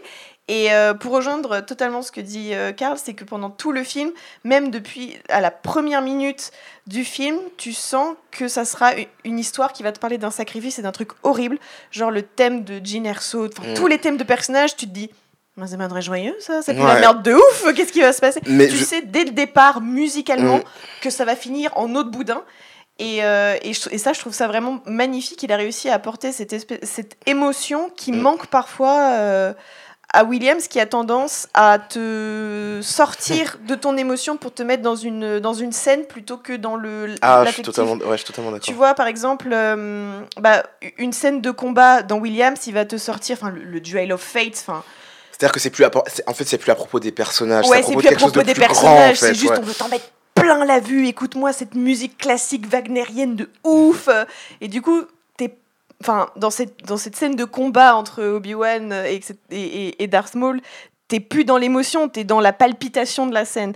Jacquino, lui, fait l'inverse, je trouve, qu'il te, il veut te mettre émotionnellement dans une scène d'action, et du coup, ça le distingue, et, et c'est ça que j'aime bien chez lui justement, moi, la première fois que, du coup, que j'ai vu Rogue One, j'ai eu une réaction très très violente au film, en fait, parce que j'ai pas du tout aimé. Il y a un truc qui m'a manqué, en fait, au niveau des personnages. Mais, en fait, la dernière scène donc où il, où il meurt du coup euh, avec, euh, avec le, dernier rayon de, de, l'étoile euh, de l'étoile noire m'a fait pleurer grâce à la musique de Giacchino en fait parce que j'ai retrouvé en fait tout, tous les thèmes de ces personnages là de Gin Erso le thème de l'espoir etc et donc je trouve quand même que Giacchino a quand même réussi à sublimer le film alors que vraiment ma, première vision euh, jusqu'à la, jusqu'à la scène de fin, j'ai vraiment été très hermétique au film émotionnellement. Et je trouve que c'est vraiment ce qu'il a réussi à faire en fait. Euh, c'est-à-dire qu'il a, il a plus mis en scène le, le, sacrifice en fait de ses personnages que ses personnages eux-mêmes que moi je trouve dans leur caractérisation pas très intéressant. Et c'est ça pour moi qu'il a un peu peu apporté à Star Wars en fait, c'est un petit peu la, la mise en musique de thèmes un petit peu plus profonds plutôt que de personnages individuels et c'est vraiment ça que, que j'aime. Donc, du coup, pour la, pour la préparation de ce podcast, j'ai encore réécouté la BO de Rogue One. Et je pense que c'est vraiment l'une de mes BO préférées de cette euh, postologie. écoute le mieux, en fait, de, de toute l'ère Star Wars Disney? Mmh. Parce que ça, ça raconte vraiment une histoire. Tu parles du thème du sacrifice. Au moment où tu arrives sur le thème de, du coup, que j'ai mis dans la, playlist, mais qui s'appelle euh, Your Father Would Be Proud, genre, franchement, c'est déchirant parce que, parce que tout a l'air d'être conçu musicalement pour en arriver là. Pour en arriver là et c'est là où tu te dis qu'il ait eu 4 mois, 4 semaines ou 4 ans, le mec a bien fait son taf, mm. tu vois. C'est-à-dire que même si à l'écran tu vas pas pouvoir fredonner ce thème-là, euh, une fois l'avoir vu, à l'écran ça fonctionne quoi. Et encore, moi je le trouve justement très fredonnable. En fait, il a vraiment réussi à, créer des. Et c'est là où on peut un peu le, le, le rapprocher de William, c'est que pour moi, il a réussi à créer des thèmes qui sont vraiment très très reconnaissable le thème de Gin par exemple. Tin tu vois enfin pour, pour moi ça se ça, ça, se hum très facilement. Euh, tu, tu vois tu vois pas le personnage parce que j'ai encore des problèmes avec le perso mais tu vois ce qu'elle représente euh, vraiment il y a avec même Your Father Would Be Proud pour moi, il y a vraiment des, des, thèmes qui sont très très forts et très très reconnaissables de Rogue One et de ce que. Bah Jusqu'au thème de l'écran titre, puisqu'on n'a pas le générique habituel, ce qui était quand même le premier film à le faire. Mm. Euh, du coup, le thème de Rogue One, enfin du titre Rogue One, qu'on entend que deux fois, je crois, dans la bande-son, dont du coup, au moment où le titre tombe, qui est une réorchestration du thème principal de Star Wars. ça rejoint un peu la fanfare. voilà, c'était le, point. Non, non, parce qu'en fait, justement, euh, je veux dire, euh, comme vous avez dit, du bien de euh, de la BO de Rogue One. Euh, hormis euh, cette fanfare que j'aime pas et à laquelle je faisais référence avant. Mais parce qu'en fait, euh, je pense que tu l'as très bien dit, c'est la BO qui se réécoute le mieux. Et moi, en fait, en, sortant du film, je me souviens, pareil, avoir été très déçu, pas par le film, parce que de, de, mémoire, euh, de mémoire euh, twitteresque, ça reste sur les internets, mais j'en ai dit beaucoup de bien en sortant de la salle et des choses que j'ai pu réévaluer par la suite. mais la musique, j'avais été très déçu. Je trouvais que c'est vraiment le, point noir du film. moi, j'étais dans, dans, une vibe très ah ouais, c'est un film de guerre, c'est G, machin, euh, c'est du gros Star Wars. Euh, et je, je trouve que, euh, que, que Giacchino réussit pas nécessairement justement toutes ces musiques à l'image euh, les musiques qui doivent accompagner des scènes d'action, etc. Je trouve qu'il peut verser très facilement dans le générique. Euh, et, euh, et, je trouve que justement, c'est un défaut qui est à son paroxysme dans ce qu'il a fait dans le MCU. Évidemment, c'est pas aidé par les conditions de production dans le Marvel Cinematic Universe, mais je trouve que justement, alors, s'il y a bien un truc qui me sort par les yeux, c'est c'est la, la, de Spider-Man. c'est parce que là, je me dis vraiment, j'en retire rien quoi. Mais par contre, euh, dans Rogue One, euh, je trouve effectivement que, euh, en fait, Giacchino, ce qui fait incroyablement bien, c'est l'intime. C'est voilà, c'est de, de mettre des mélodies sur le cœur de ce qui va se passer chez, dans, dans, dans l'âme d'un personnage. Quoi. Et, et c'est pour ça que tout à l'heure, sifflotait le, le, thème de là-haut, parce que euh, bah déjà pour moi c'est pas un hasard euh, si les gens disent ah oui là-haut c'est un film qui vaut que pour son intro machin. Je pense que c'est pas le cas mais je pense que cette intro elle vaut rien si t'as pas la musique de Giacchino tu vois. Il a gagné un Oscar d'ailleurs pour là-haut. Il parle, les personnages parlent pas donc toute l'émotion est transportée uniquement par la musique et, en fait, dans cette intro. Et, et, et, justement je trouve que Giacchino il est euh, il est à son meilleur euh, dans ces moments très intimistes, parce que que ce soit Ratatouille ou là-haut, euh, pour moi, où il est vraiment à son meilleur, euh, c'est des orchestrations très simple, tu vois. Tu vas être sur un petit accordéon, sur un petit piano, sur un. Voilà, non, mais c'est vrai, c'est des, c'est, des, c'est des trucs, c'est, c'est des trucs très doux qui, quand tu les écoutes, c'est très proche de ton oreille. rien à voir avec bah, voilà, le, le, le cœur du Duel of the Fates ou des choses comme ça. Et, et c'est vrai que sur un thème de Gin sur toutes ces choses-là, il te tire des émotions euh, qui sont en plus euh, presque même pas mérités par euh, la réelle du film en lui-même. Mmh. Et c'est là que il, a ce côté bah, compositeur dont on parlait dès le début, d'être capable de t'ajouter un supplément sur l'image. quoi. Moi, je, voulais aussi parler de, de ce qui, du coup, de la de l'avant-dernière ouais, piste, qui est euh, Hope, mais qui n'est pas le thème de, qui est pas le thème Hope de, dont on entend. Euh, enfin, euh, au terme, au terme de thème, en fait, c'est la, la, du coup la, la piste de la scène de Vador. Et lorsque, comme je vous ai dit, en fait, pour moi, la, un peu la clé de voûte de la section de, des compositeurs de Star Wars, ça va être le genre. Et pour moi, en fait, ce qu'il a fait Giacchino sur cette piste, c'est de l'horreur et vraiment ce qui est vraiment euh, il le dit en fait dans des interviews lui euh, le, son thème enfin le, le genre qu'il voudrait un petit peu plus euh, un petit peu plus explorer c'est le c'est l'horreur. Et pour moi la, la piste Hope en fait c'est vraiment une des peut-être une des meilleures pistes de, de Star Wars. C'est très bold hein, mais vraiment moi cette scène alors que voilà le thème le, le film avait laissé hermétique pour moi cette scène m'a pris au trip parce que c'est une scène d'horreur quoi. C'est une scène d'horreur c'est une scène de massacre. Et Giacchino l'a mis tellement, en, l'a tellement exacerbé dans, euh, dans, dans, son ressort dramatique que pour moi, en fait, si jamais euh, Star Wars devait aller, on parle de Disney, hein, mais devait aller dans de l'horreur, pour moi, ça ferait des, des, des, musiques assez, assez prenantes, quoi, assez dingues. Et donc, euh, je trouve que Giacchino, justement, a réussi à, un petit peu mêler les genres avec des pistes qui, parfois, appartiennent pas trop au reste. Enfin, pour moi, Hope, c'est un petit peu, c'est un petit peu extérieur à tout ce qu'il a fait. Mais euh, voilà, je pense que c'est quelqu'un qui est très très versatile et qui pourrait vraiment euh, non seulement marcher dans les pas de Williams, mais si on lui laissait plus que 4 semaines, pourrait créer quelque chose de vraiment nouveau. Il y a, moi, il y a cette, euh, il y a cette piste euh, qui s'appelle Rebel, Rebel Fleet. Enfin, oui, Rebel Fleet, j'ai pas, j'ai pas exactement le nom, le nom en tête. Où en fait, tu, tu, tu reprends en fait son côté très très ludique en fait et euh, très les rebelles qui, qui vont et qui se préparent. Voilà, ouais, un, un, petit peu comme ça, tu vois, mais vraiment, tu, tu, tu, tu reconnais ce, ce, ce, côté un petit peu ludique, il le retrouve quoi. Un truc que j'avais pas retrouvé dans, dans toute la BO. Donc voilà, enfin pour moi, euh, Giacchino, euh, un petit peu successeur euh, spirituel de Williams, historique parce que voilà, il a fait les Jurassic, euh, le jeu vidéo Jurassic Park, il a fait les Jurassic World comme tu l'as rappelé aussi. Mais si on lui laisse en fait le temps et si on n'est pas toujours sur son dos, je pense qu'il peut proposer quelque chose de vraiment très très nouveau quoi.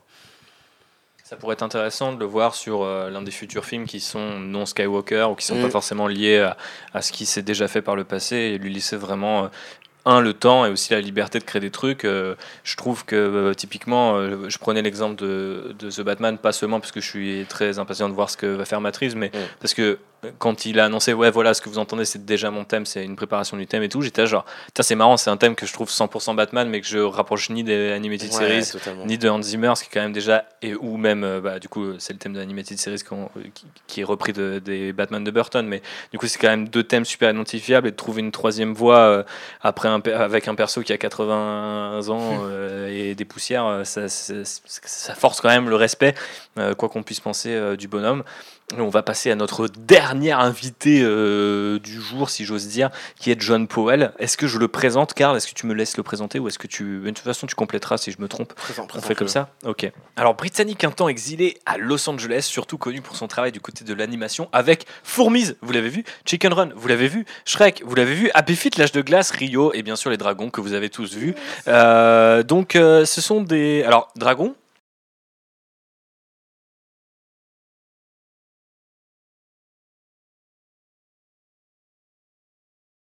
Euh, une bande son qu'il composera lui-même, puisque euh, pendant un temps c'était des collaborations, donc avec d'autres compositeurs, mais toujours chez DreamWorks. Donc, euh, eh ben, si Jack est connu pour Pixar, John Powell, c'est la concurrence, et donc DreamWorks. Côté live action, son premier crédit lui vient de Volteface Face Off. avec euh, Nicolas Cage et euh, ce bon Travolta. Donc voilà, on est dans la crème de la crème du cinéma d'action. et par la suite, il suivra Doug Liman et Paul Greengrass dans leurs différentes productions, tout son boulot notamment sur les films Jason Bourne. il a taffé dans le studio de Hans Zimmer, donc c'est en quelque sorte un de ses collègues ou un de ses disciples peut-être même on pourrait dire. Il s'est brièvement euh, retiré du game après tout ça entre 2013 et 2014 puisqu'il s'est consacré à l'écriture de concerts en live mais on l'a quand même retrouvé en 2018 sur Solo Star Wars Story et euh, sur Le Dernier Dragon si je ne dis pas de bêtises. Euh, pour ce qui est de son approche de la musique, et eh ben, ce qui est assez cool c'est que c'est le, à ma connaissance le seul de cette liste qui a une chaîne YouTube où vous pouvez le voir composer et alors c'est pas non plus des tutos mais ça vous permet un peu de, de rentrer dans son univers. Lui aussi est est, assez spécialisé du coup euh, dans l'idée de comprendre euh, euh, l'histoire et les personnages avant toute chose. D'ailleurs, je crois que l'anecdote où j'ai expliqué que Jackie se décrivait comme un réalisateur qui utilise que la musique, en fait, elle vient de John Powell et que je me suis trompé, donc excusez-moi. Mais, mais se considère comme un storyteller. Ok, donc on n'est pas trop loin. Merci Karl, superbe invité, il reviendra. Euh, du coup, il est connu pour euh, voilà vouloir toujours en faire ni trop euh, ni trop peu, et du coup, ça, je trouve ressent pas mal dans ses bandes son. Alors effectivement, du côté de l'animation, on a tendance souvent à exagérer par rapport à l'effet comique ou l'aventure, insister sur les gags, ce genre de choses, des, des, choses qui forcément vont avec la narration un peu plus enfantine des, des films d'animation. Quoique, ça dépend lesquels. Euh, et il a une approche, on va dire, qui est peut-être euh, à mi-chemin entre euh, Hans Zimmer donc pour les modernes et John Williams pour les classiques, puisque c'est un mec qui a une, quand même une éducation de, mec classique, qui compose lui-même, qui a aussi cette habitude du crayon et du papier. Donc généralement, il est, tout seul dans son petit studio, il va enregistrer trois ou quatre pianos qu'il va du coup harmoniser lui-même, et ensuite il va mettre tout ça sur un ordinateur puis passe par un orchestre visuel pour euh, virtuel et visuel je ne sais pas mais euh, enfin s'il y a différentes pistes hein, sur un logiciel vous savez donc c'est visuel. Je sais très bien ce que je dis. Euh, bref un orchestre virtuel pour harmoniser tout ça. Donc en fait on est quelque part entre l'approche moderne et l'approche classique et c'est ça qui est intéressant avec John Powell. c'est une approche hybride en fait et c'est intéressant parce que c'est ce que je disais tout à l'heure sur John Williams mais Williams, de toute manière, ne va pas s'intéresser à comment ça sonnera une fois que c'est enregistré. Le, euh, vraiment, le, seul truc sur lequel il a du contrôle, c'est euh, sur ce qui est écrit sur sa page à lui. Et du coup, euh, l'avantage de l'approche hybride de Powell, c'est que effectivement, il a les capacités pour écrire sur du papier. il, a, il a eu cette approche classique-là, mais il teste d'abord sur son Pro Tools avec des samples pour voir ce que ça donnera une fois que ce sera joué par un orchestre entier. Et, et ça, ça, lui permet, je pense, d'avoir une approche plus sound design. voilà. Et donc, ouais, un vrai hybride entre euh, le tout numérique de Zimmer et euh, le tout euh, papier de Williams. J'étais assez enthousiasmé quand j'ai appris qu'il arrivait sur la bande son de solo. Je ne sais pas où on en était au niveau des déboires de ce film, comme le rappelait Carl, du coup, vu que Phil Lord et Chris Miller vont être du coup licenciés en plein tournage et remplacés par Ron Howard. Donc je ne sais pas s'ils avaient toujours prévu de taffer avec lui et qu'il a été annoncé plus tard, ou qu'il a été annoncé parce qu'il collaborait avec Ron, Howard, puisqu'ils sont tous les deux britanniques. Merci d'avoir licencié quand même. Oui, pourquoi? Non, non, non, parce que, enfin, en attendant, j'ai l'impression qu'on a tendance à dire qu'ils sont partis et en fait, ils ont été licenciés parce que euh, Kathleen Kennedy et les producteurs se sont dit que leur vision était trop clivante. Et ça, c'est un truc qui m'énerve en fait dans les blockbusters d'aujourd'hui. Ici, on dit les choses vraies. Voilà, merci. le parler franc, le parler vrai. Ah, totalement. Hein. L'outrider, la contrebanderie en général, de toute façon, c'est un truc de CGTiste de l'espace. Donc, bienvenue à bord. C'était quand même assez chouette. Je me souviens à l'époque de, mon ami Straffer, euh, plus connu sous le nom de le vrai nom hein, de, de, Thibaut Billy, si vous le qui me disait Mais non, mais c'est le mec qui a composé Dragon et Hancock. Et euh, tu te souviens, on la scène, cette bande-son et tout. J'étais genre Ah ouais, mais c'est celle qu'on écoute tout le temps la rédac et tout, qui, qui m'ambiance. Ouais, ouais, c'est ça. du coup, en fait, c'est vraiment un gars, pour le coup, j'ai pas peur de l'avouer, contrairement aux, trois autres. Euh, Kevin Kiner, je connaissais parce qu'il y avait son nom au générique à chaque l'épisode de Clone Wars, donc j'ai eu le temps de l'imprimer. Mais alors, John Powell, quand on m'a dit c'est John Powell, j'étais genre, c'est qui John Powell déjà? Et après, j'ai regardé, j'ai fait, ah oui, quand même, petit monsieur quand même. Et euh, forcément, bah, j'ai trouvé que son travail sur euh, Solo était super intéressant par rapport à ce qu'on pouvait attendre du film. Alors, peut-être que du coup, il y a un décalage qui, qui me laisse à penser qu'il est, il fait mieux que ce qu'on pouvait attendre de lui. Surtout que bah, s'il a travaillé avec trois mecs différents, ça a quand même pas dû être facile. C'est marrant, c'est que je trouve qu'on ressent peut-être aussi cette euh, cette entre-deux ou, ou, cette hybride dont tu parlais, Benji, dans sa bande-son, parce qu'on a des choses qui sont peut-être plus. Euh, qui penchent peut-être plus du côté de John Williams. D'ailleurs, le tout premier morceau de la bande-son a été composé avec ou par John Williams J'ai pas exactement. J'ai l'impression que c'est une c'est par. Ouais. C'est super intéressant là-dessus et c'est vraiment le truc euh, quand t'es un peu nerd et tout, ça te fait kiffer. John Williams a, tenu à, juste euh, bah, composer euh, le thème de Anne pour le film solo parce que euh, ça pourrait sembler très surprenant, mais dans la trilogie originale, il n'y a pas de thème de Anne solo. C'est quand même, enfin voilà, c'est un peu, un peu ahurissant parce que un peu tout et n'importe quoi a, son thème dans dans la trilogie originale de Star Wars, mais Han Solo n'a pas le sien. Et en fait, là où ça devient euh, vraiment fascinant, c'est que euh, d'une certaine manière, on peut déduire que même dans la trilogie euh, originale, Han Solo a déjà son thème. Pourquoi? Parce que Leia a son thème, et Anne et Leia ont leur thème. Et dans le thème de Anne et Leia, on entend le thème de Leia. Et du coup, par déduction simple, le reste, c'est le thème de Anne. C'est ça, le reste, c'est le thème de Anne. en fait, non. Et, et, et, mais en fait, si, d'une certaine manière. C'est juste que euh, bon, bon, la, la, la, la, manière dont c'est orchestré, euh, dont, dont, il l'a fait pour euh, la BO de Solo, tu l'entends pas nécessairement, mais en termes de notes, globalement, c'est ce qui complète le thème de Leia pour faire le thème de Anne et Leia. Et donc, c'est ça, quand on aime les trucs qui rentrent bien l'un dans l'autre, les. Pas volontaire, pas volontaire. Quand on aime bien les choses bien ordonnées, euh, les leitmotivs, les choses comme ça, euh, c'est vraiment fascinant. Et euh, l'autre truc où, je trouve ça super intéressant, mais ça nous donne l'occasion de comparer directement John Williams et Powell, parce que dans l'album, donc piste 1 et piste 2, c'est le même morceau, mais orchestré par Williams et orchestré par Powell. Et à ma grande surprise, euh, je préfère la version de Powell.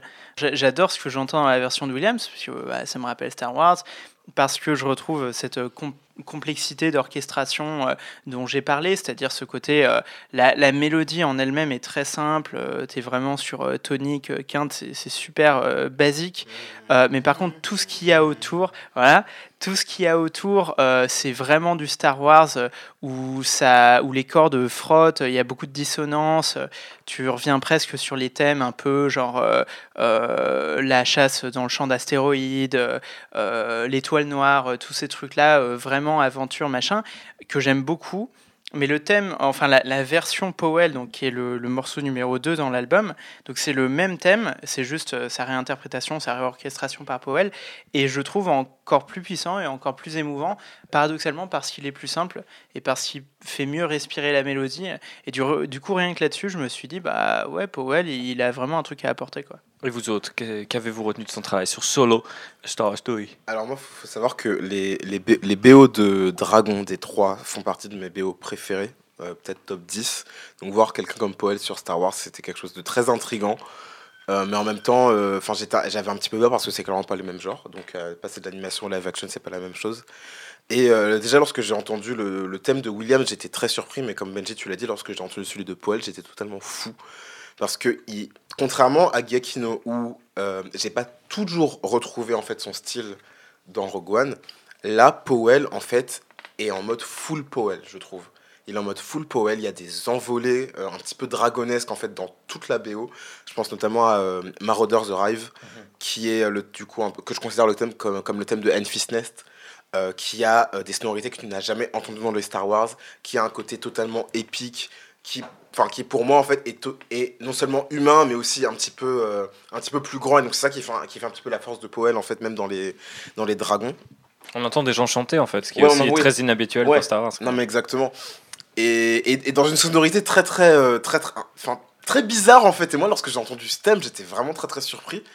Et donc du coup euh, moi je trouve vraiment que Powell c'est le réalisateur qui a réussi le plus à s'inscrire dans l'ADN de Star Wars tout en gardant son style en fait et pour ça, je trouve que euh, est vraiment à saluer. Et j'aimerais, enfin bon, il y aura, je, pense qu'il y aura pas de solo 2 parce que le film a fait un score abyssal, mais c'est le seul regret, parce que j'ai détesté le film, c'est le seul regret que j'ai en fait au fait qu'il n'y aura pas de, sequel en fait à ce film, c'est que ce que John Paul a fait sur Solo, pour moi, ça fait partie des, trucs les plus puissants en fait de la période Disney. Et, euh, j'ai l'impression qu'il y a quand même une sorte de, de revalorisation deux ans après la sortie du film de cette BO. C'est-à-dire que les gens parlent de plus en plus de cette BO, que, que, ça, que, que ça a tenté de nouvelles choses. Et euh, je vais encore rabâcher, mais je reparle encore du genre. Solo, c'est un film d'aventure et il y a même une, une, partie un peu heist quand ils vont dans la, dans la mine. Et euh, moi, la, cette piste euh, qui s'appelle Mind Mission, il me semble, il y a un autre truc avant, mais je sais plus. Cette piste, vraiment, tu sens le plan, tu sens euh, le, la, grand, la, la, grandeur de ce qu'ils doivent accomplir, en fait. Et Poel, il a vraiment réussi à, insuffler son style dans cette piste-là. Et vraiment, je trouve que c'est l'un des compositeurs qu'il faudrait regarder, en fait, pour la suite. non seulement en termes de décomplexion, parce que je trouve que c'est vraiment un, compositeur qui est décomplexé dans son, dans son style, mais aussi en termes de sonorité. Et ça, je trouve que c'est quelque chose qu'il faut garder en fait dans la suite pour Star Wars.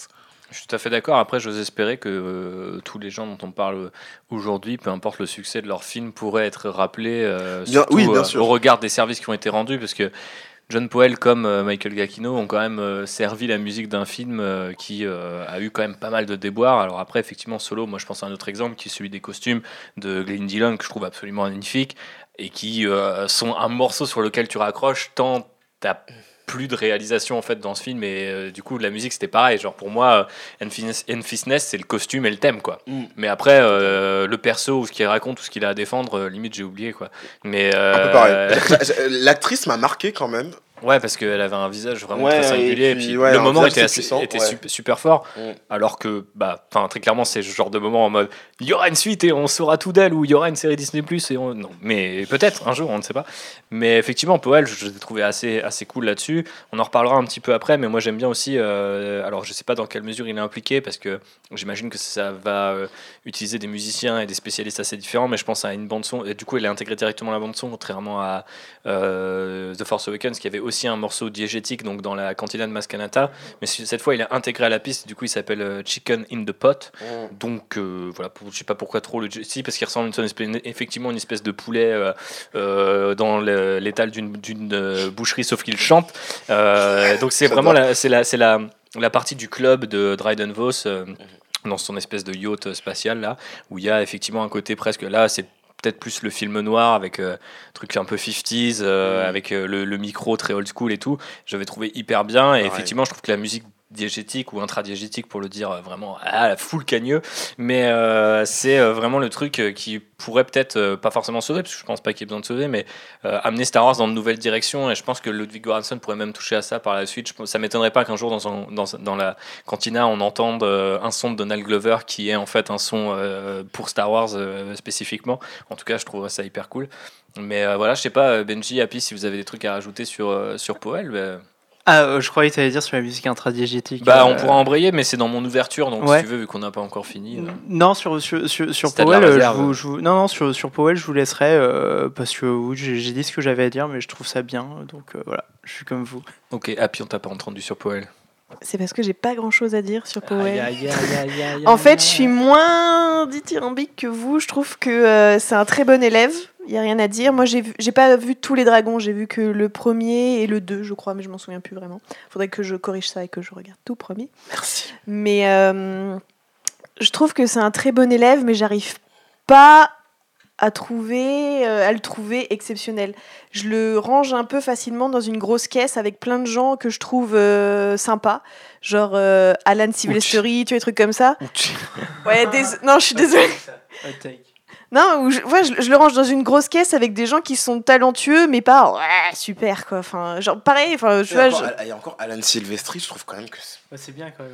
oui, mais en fait. dernièrement, peut-être ok, mais. C'est quand même un gros monsieur, quoi. Oui, je sais, mais c'est des trucs que. Il y a Zimmer dans la caisse ou pas Oui, oui, je l'ai mis maintenant. Non, mais tu... enfin, c'est des trucs que j'aime écouter maintenant. C'est la poubelle jaune, quoi. Powell, il est avec. Euh, non, mais c'est une, c'est une poubelle actualisée. Là, je parle en mai 2020. Peut-être qu'on se reparle dans un mois, j'aurais changé d'avis. Il sera peut-être sorti de la poubelle et je l'aurais mis dans un compost chez moi, tu vois. Mais. Euh, ce qui est forcément mieux. ce qui est mieux, puisque le compost est tout à fait écologique et permet de réutiliser des objets. Bref, sur Solo, j'ai bien aimé son travail, c'est vrai, mais j'avoue que le film j'ai pas réussi à réécouter la musique tant le, le film euh, m'a déçu et j'ai même pas réussi à trouver un élément qui m'a plu. Euh. Moi, tu sais, j'ai revu la scène de Chicken in the Pot juste pour entendre la musique. La musique. Et j'ai trouvé abyssal le jeu d'Emilia Clarke et d'Ellen Reich. Tu vois, j'étais en mode genre, euh, on peut cut sur la bestiole qui chante là, ça, ça, ça, ça, m'intéresse. Tu vois, j'ai réécouté l'album parce que ce que je n'avais jamais fait avant, avant pour préparer ce podcast, je n'avais jamais réécouté l'album de Solo tout seul. Et je trouvais ça, j'ai trouvé ça sympathique, c'était bien, il y avait des bons morceaux, vous en avez parlé. Mais je trouvais que c'était euh, une BO de film d'aventure et d'action parmi tant d'autres. Euh, ah, je suis. Je suis tellement pas d'accord. Oui, non, mais tu, je, sais, mais je, parle. Après, le problème, c'est qu'aujourd'hui, il y a tellement plus aussi de, de films d'aventure parmi tant d'autres. Tu vois, parce que pour moi, systématiquement, je pense que c'est ça que tu voulais dire, Carl, quand tu disais que Star Wars, c'est un peu encore le dernier bon élève des franchises ou des blockbusters. C'est que derrière, tu tombes tout de suite euh, sur euh, du Marvel, du Fast ou des trucs qui, en final, la musique, t'en as plus rien à foutre. Oui, mais alors. Euh, non, mais, non, mais je trouve que globalement, sur, sur Marvel, il y a un tel je m'en foutiste sur la musique. Enfin, moi, je trouve ça presque insolent. Enfin, moi qui écoute vraiment que pratiquement de la musique de film, je n'écoute jamais. Même pas parce que je Pareil. Mais parce que je l'entends pas, en fait, tu vois. Donc, si tu veux, c'est. Hormis, hormis le thème peut-être des Avengers, et encore, je le trouve pas non plus phénoménal. Alan Silvestri. Mais oui, mais c'est Alan, tu vois. Mais, mais parce que, comme disait Karl, il, a été, il a été très bon à une époque, mais aujourd'hui, il est plus aussi bon. Il a pu, il a pu réussir à donner son identité euh, dans Hollywood. Et, je trouve ça dommage parce que la compétition devient de plus en plus rude, je trouve, sur euh, le, le marché de la musique de film et des et ouais, il y a des très bons élèves.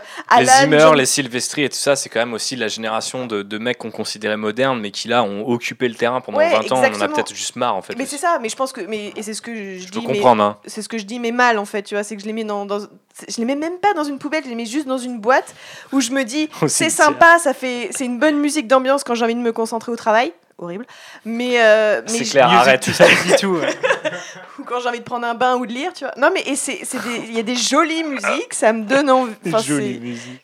Mais c'est ouais, j'ai pas grand chose à en dire. Hormis, euh, c'était cool.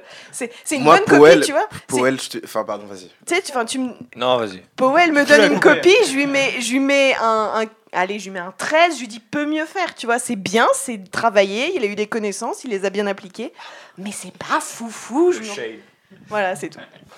Je suis pas du tout d'accord avec, avec ce que tu dis, mais enfin, en fait, j'ai pas d'argument pour, parce que c'est quelque chose de subjectif, tu vois, mais pour moi, Powell, enfin, arrive, enfin, fait, fait vraiment appel à mon sens de de l'aventure et d'évasion, tu vois, vraiment, dans toutes ces BO.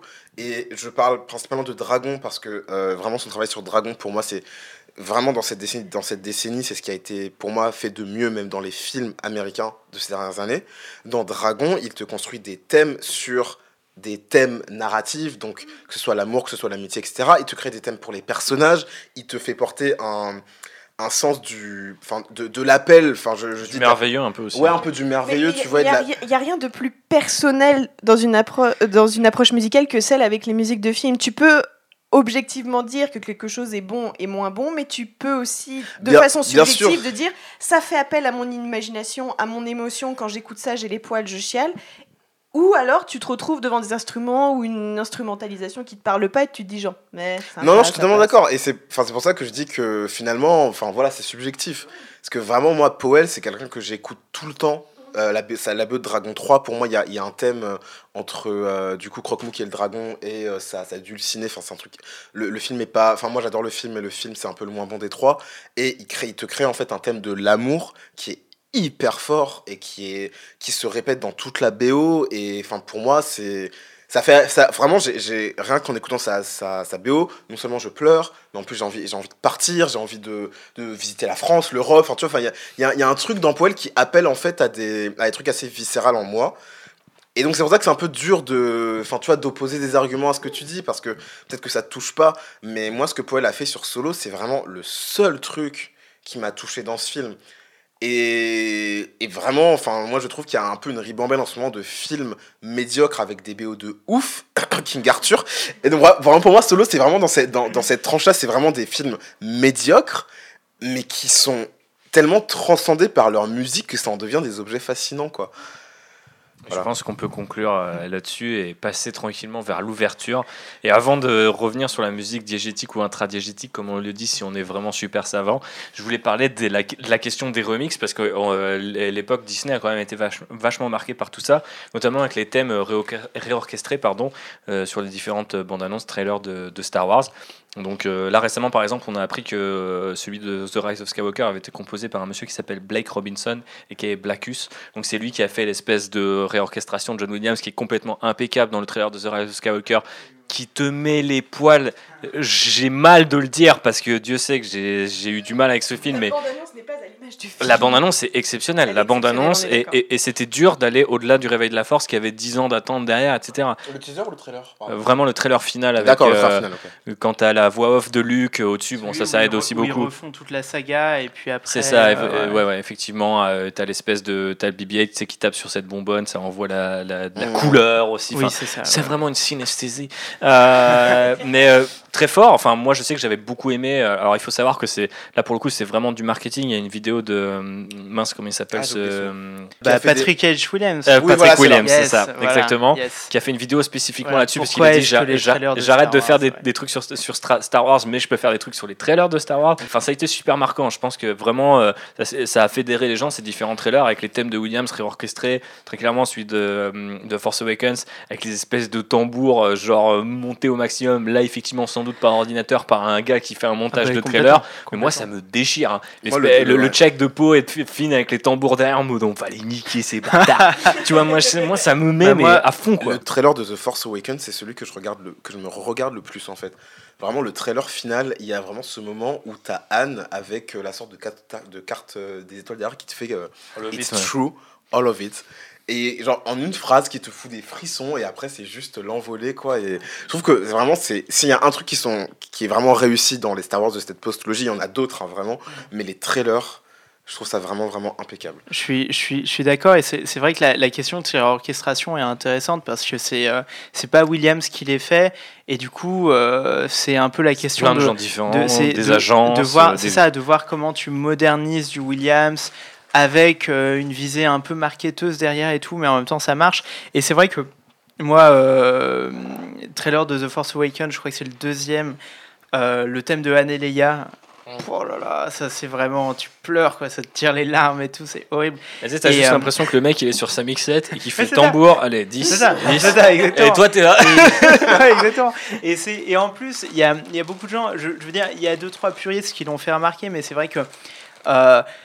On est vraiment dans le bourrin de bande-annonce, quoi. C'est-à-dire que moi, euh, moi, ça m'émeut de ouf d'entendre le thème de Anéléia débarquer quand je l'attends pas, parce qu'on est à un max Après, c'est bourrin quand tu le décortiques, mais en vrai, c'est hyper savant. mais hein. voilà, et ça, ça, et ça marche super bien. Et sur la, réorchestration pour The Rise of Skywalker, euh, je voulais en parler, c'est super intéressant parce que euh, donc il y a une très bonne vidéo qui a été faite dessus euh, par un type qui s'appelle Charles Cornell, donc voilà c'est là où je voulais en venir, qui est, euh, qui est un musicien de jazz, etc. Machin, un mec très sympa qui fait des vidéos très drôles sur YouTube et sur TikTok, comme vous il n'y a pas que des trucs nuls sur TikTok, et, euh, et, et, en fait qui décortiquait ce truc-là et qui montrait comment ça avait été réorchestré et euh, ce qui est intéressant, c'est qu'en fait, le principe de ces réorchestrations, et surtout celle-ci, c'est de mettre des thèmes de Williams euh, dans, des, euh, dans des cases avec lesquelles nous, on est beaucoup plus familiers. Parce qu'en fait, Williams, quand il compose et quand il orchestre, son, sa structure de référence,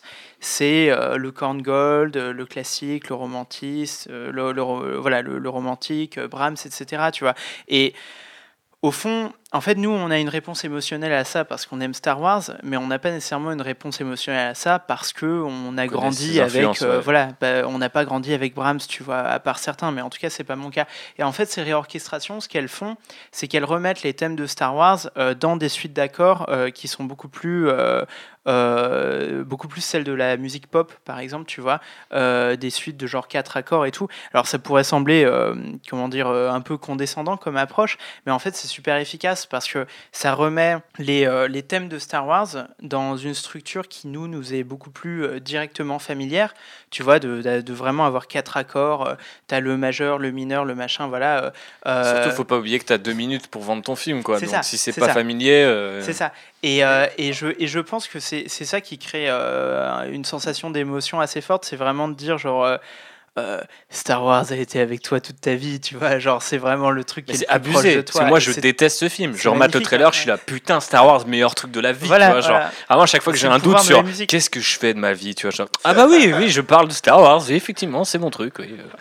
Carl, tu voulais dire un truc? Non, non mais euh, non, ce que je voulais dire, c'est justement sur le, sur le côté un peu nostalgie. Moi, ça m'avait beaucoup euh, surpris en fait que dès The Last Jedi, ils reprennent les thèmes de Kylo Ren et de Rey en fait. Et à côté de thèmes aussi iconiques que, euh, Anne, que le thème de Léa et de, et de Anne. Et en fait, pour moi, ça m'a confirmé que ce, que, ce qu'avait fait William avec ces thèmes, c'était quelque chose qui est, qui, qui est reconnu et qui mhm. va encore être reconnu et qui est encore installé en fait dans le paysage cinématographique. Et euh, j'avais un, je j'avais un dernier truc sur The Rise of Skywalker. Oui, sur The Rise of Skywalker, euh, ça touche pas beaucoup autour de la musique, mais c'est vrai que la façon dont ils l'ont marketé m'a beaucoup surprise parce que pour moi, j'avais, j'ai jamais vu en fait The Rise of the Skywalker, The Rise of Skywalker, pardon, comme euh, la fin de la saga Skywalker. Et je trouve que ça, ça, a été un, ça a été un peu un tournant marketing qui se ah, ouf. Ah, au dernier moment en fait parce que pour moi ça a jamais ça a jamais été ça et je sais pas pourquoi ils ont ils ont commencé à le marketer comme The Final Skywalker Saga film tu vois. Pour moi ça a été très très soudain. Et donc c'est pour ça que j'ai un peu plus de mal avec les avec les trailers de The Rise of Skywalker parce que pour moi ils me vendaient cette idée marketing avant le film en fait et c'est ça qui m'a vraiment dérangé parce que pour moi, c'est là où j'ai vraiment vu les gens qui voulaient wrap up, qui voulaient que après le après le, le, four en fait de The Last Jedi, ben il fallait euh, que ce film rapporte beaucoup beaucoup d'argent. Et donc du coup, il y a un moment Patrick Williams il dit que les trailers sont pas de l'art. Moi, je suis pas d'accord. Moi, je trouve que les trailers justement sont de l'art parce qu'ils sont là pour te faire euh, ressentir une certaine émotion. Grave d'accord avec toi et pas avec Patrick. Merci. Merci. C'est la même euh, on a regardé cette vidéo avec Constance et c'est le moment où j'ai posé j'ai fait pause et j'ai fait bon, je l'aime bien ce mec mais Mais là, on va pas s'entendre. Moi les trailers enfin vraiment je les regarde très minutieusement. Il y a, y a un sens du montage, un sens de la musique, un sens de présenter tes persos, de te raconter une histoire en deux minutes qui est très, qui est très, très importante. Et dans The Rise of Skywalker, moi, j'ai vu justement le message marketing. J'ai vu le message marketing qui n'avait aucun sens pour moi parce que pour moi, euh, The Last Jedi n'a pas du tout mis en place la fin de la, de la saga Skywalker. Et donc, euh, donc voilà, pour, pour moi, il y a, y a, ce côté un peu. Euh, la nostalgie n'a pas marché là parce qu'il y avait euh, ce message marketing qui prenait toute la place. Je suis tout à fait d'accord et c'est une excellente petite aparté que je te pardonnerai bien volontiers. Parce qu'en plus, je suis d'accord. Niveau remix aussi, si vous voulez aller plus loin, vous pouvez écouter l'album Star Wars At Space qui, était, qui est un produit officiel Disney et qui est sorti en 2015 ou 2016. Il y a, il y a du breakbot dedans. C'est un album par lequel je jure beaucoup parce que c'est une comment on pourrait appeler ça une réorchestration très euh, particulière euh, ah bah, des, sons de Star Wars, pas seulement de la musique en fait, plus même des sons d'ailleurs, des sons des, droïdes, des sons des Ewoks, euh, des blasters, des répliques les plus les plus fameuses de la saga. Et c'est un truc qui s'écoute très très bien si vous aimez la musique électronique. C'est super fun cet album et allez écouter au moins le, morceau de Breakbot parce que c'est c'est en, en, fait il, il passe la première minute à essayer de faire un pastiche Williams et du coup, tu te dis, ah, c'est relou. à chaque fois, d'ailleurs, c'est le dernier morceau de l'album, et t'as l'impression que t'es passé un autre album à ce moment-là. C'est ça, et, euh, et, après, il te fait un drop, et c'est du breakbot et tout, et tu, tu kiffes la vie. Euh. C'est sans doute, je pense que c'est la musique qu'entend euh, Babou Frick dans sa tête. Mais justement, du coup, on va terminer sur cette, cette question un peu épineuse de la musique diégétique, qui a pu être méta dans Solo et Rebels, par exemple, où on a vu, du coup, on a entendu la marche impériale. Alors, je crois que dans la playlist, justement, j'ai mis la version de la marche impériale version euh, Rebels pour vous montrer que ce n'est pas exactement celle de Solo et qu'elle est réorchestrée, notamment elle est poussée à l'extrême pour euh, avoir un côté presque parodique et enfin outil de recrutement en fait euh, par rapport au solo où euh, il me semblait que bah, c'est la même fonction mais beaucoup de gens avaient tiqué alors qu'ils n'avaient pas tiqué sur Rebels. C'est peut-être que c'est pas aussi parce que c'est une série d'animation qui n'est pas regardée par tous les fans de Star Wars. Mais peu importe du coup on l'a entendu là et elle était méta. Parfois elle peut servir le propos. Donc je vous renvoie à l'épisode qu'on a fait sur Galaxy's Edge où on parlait de la musique. Mais il y a aussi l'introduction de, de Jedi Fallen Order dans lequel le héros Cal Kestis écoute de la musique donc, qui a été euh, composé en partenariat du coup, avec le groupe mongol de je sais pas comment on dit, du pagan metal euh, The Who, qui du coup n'est pas en, log, euh, en langue mongole, mais vraiment une langue qui a été inventée exprès pour ce, morceau-là et qu'on retrouve par la suite dans l'intrigue.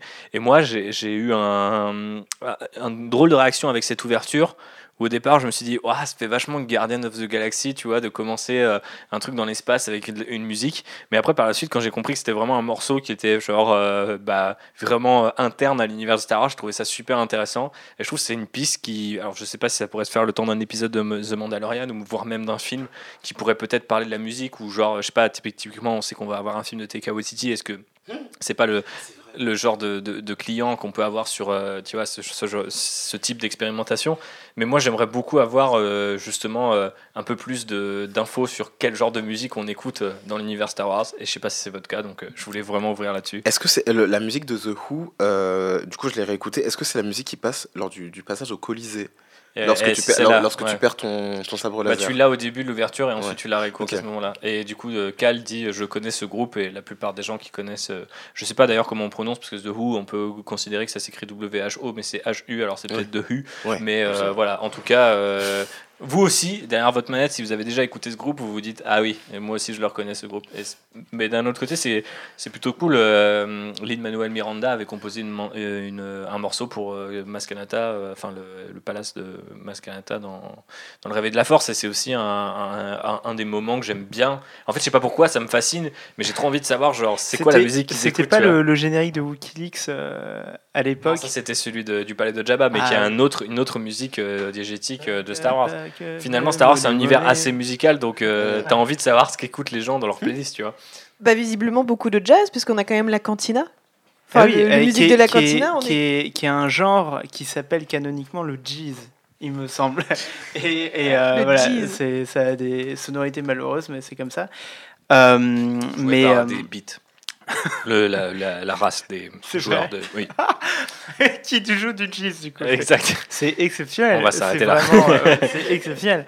Euh, non, non, mais c'est vrai que c'est super passionnant. mais vous je, je pense que. Euh, que, quand, que, la, que la, musique de la cantina, en plus, moi, le truc auquel je l'associe le plus, c'est Lego Star Wars. Et euh, de, de, manière générale, d'ailleurs. Euh, tu construis que tu as le truc disco dans le palais de Jabba Voilà, et, euh, et je, je, crois que de manière générale, d'ailleurs, c'est les jeux Lego qui ont vissé dans mon cerveau un certain nombre de thèmes de John Williams. Tu vois, c'est la même chose pour les thèmes de Harry Potter dans Lego Harry Potter, etc.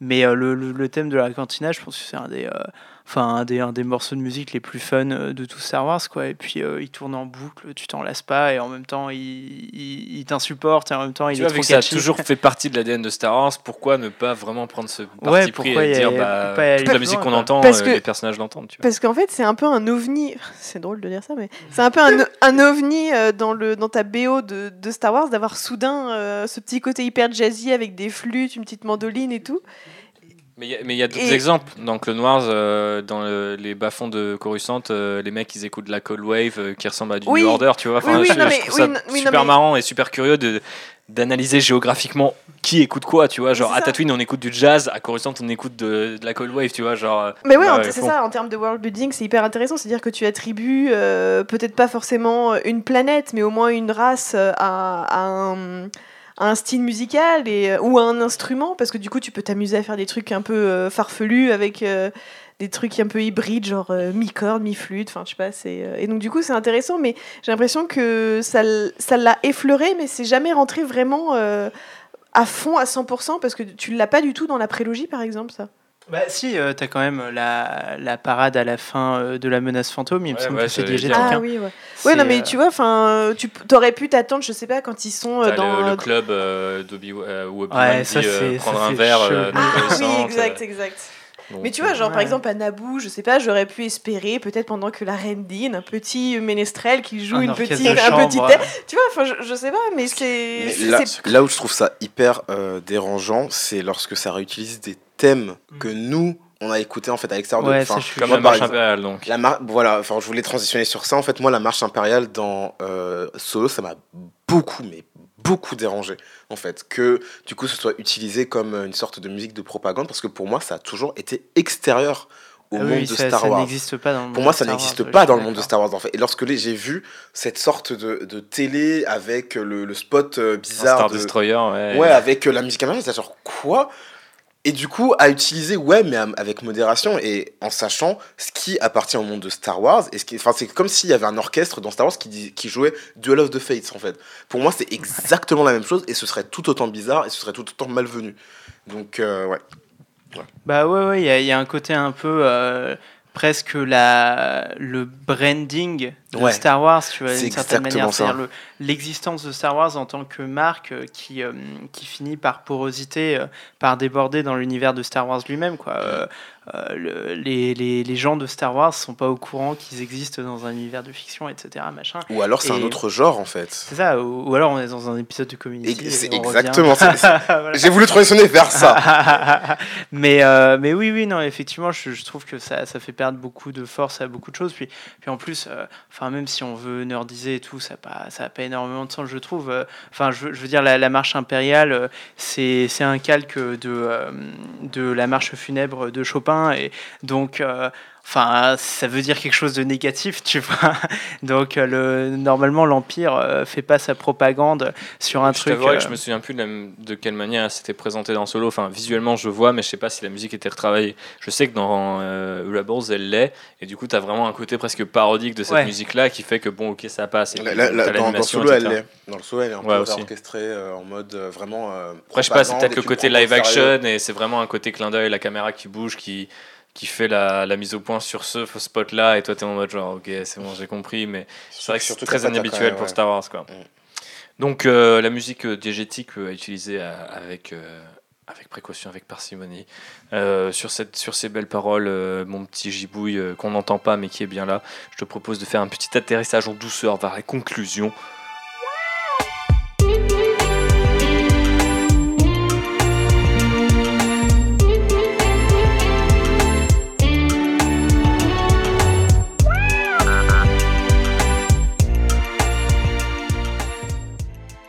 Alors déjà merci à toutes et à tous euh, pour nous avoir écoutés.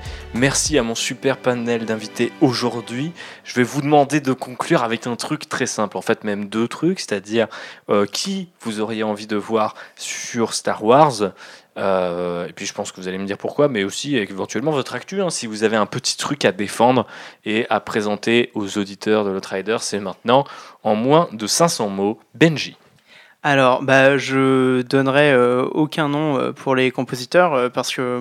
Le mec se défile. Moi, non, non, mais le, le, mien serait le même que le tien, donc on pourra en parler quand tu le diras. et puis de, de manière générale, en fait, j'aurais limite envie de dire Goranson, mais sur un film grand écran, quoi. et, et sinon, mon actu, bah, alors théoriquement j'ai un podcast, mais en ce moment il est un peu en pause, mais ça reviendra, donc vous pouvez aller écouter Logos. Euh, sinon, bah, vous pouvez entendre ce que je fais euh, rien dans le générique de l'Outrider et du Lane Rider, donc ça fait toujours plaisir. Et puis, euh, bah, venez me suivre sur Twitter si vous voulez plus d'actu. en ce moment, je bosse beaucoup, donc j'ai pas le temps de faire grand chose, mais j'essaye de faire un peu de musique, et petites reprises de temps en temps. donc c'est at Benji du 91 si vous voulez venir, venir voir, venir faire coucou. Très belle reprise d'ailleurs, mon cher Benji, qui me met en joie pendant, en tout cas qui m'ont beaucoup aidé pendant ce confinement. Anne-Pauline. Alors, moi, j'aimerais déjà voir un truc un peu inédit sur Star Wars. Attention, je vais vous faire peur, une femme. Euh, j'aimerais beaucoup euh, entendre euh, Ildur Gona de Yes euh, qu'on a pu très récemment entendre sur Tchernobyl ou, encore, ou encore le Joker.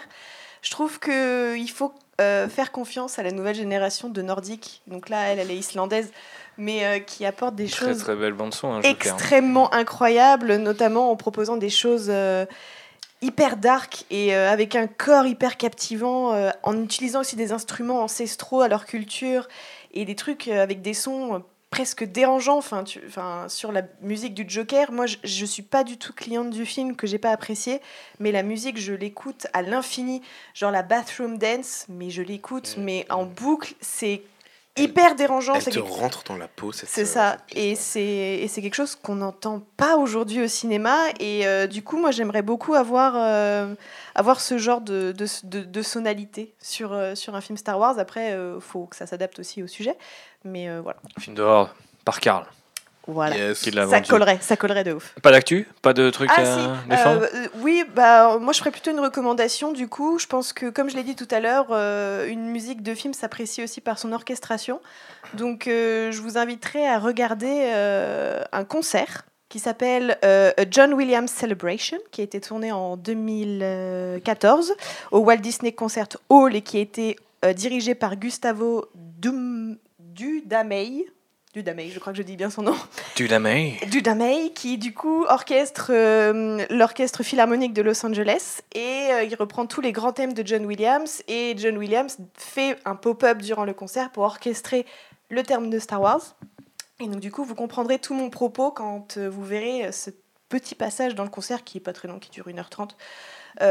Quand il met en, en orchestration du coup son thème de Star Wars, ça vous fait une vision très différente, je trouve, du thème de Star Wars. C'est hyper intéressant de le voir visuellement comment les instruments jouent. Euh, et donc du coup, je, vous le recommande. Ça existe en Blu-ray, mais je suis, euh, je sais que euh, vous, là sur la piraterie, vous trouverez ça en streaming. J'ajouterais juste un truc. justement, tu fais des recommandations, ça me fait penser. Si vous avez kiffé nerder avec nous sur la musique et l'orchestration et tout ça, je vous conseille deux chaînes YouTube dont j'ai déjà parlé par le passé ici. En tout cas, une. La première, donc c'est Sideways. Euh, qui est une chaîne euh, d'un mec euh, complètement nerd qui parle de musique et qui, parle, qui a parlé plusieurs fois de John Williams et de Star Wars, qui a fait beaucoup de théories dessus, beaucoup d'analyses et des choses très intéressantes et très passionnées surtout. on sent que le mec est fou et qu'il adore ça et c'est vraiment passionnant à écouter.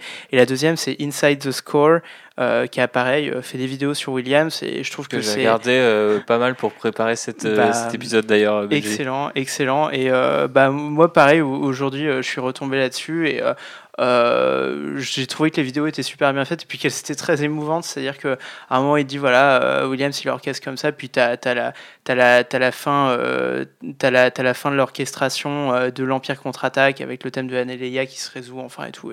J'avais presque les larmes aux yeux. Donc ça me semble un très bon compliment, enfin non, un très bon complément à, à ce podcast si vous avez kiffé parler de musique dans le sens du détail. Quoi. Mon cher Karl. Alors, euh, moi, je suis désolé, je vais un petit peu tricher, j'en ai deux en fait. Non, c'est pas grave. Ok, merci. Alors, On a le même avec Benji, donc tu as le droit d'en avoir deux. Super, super.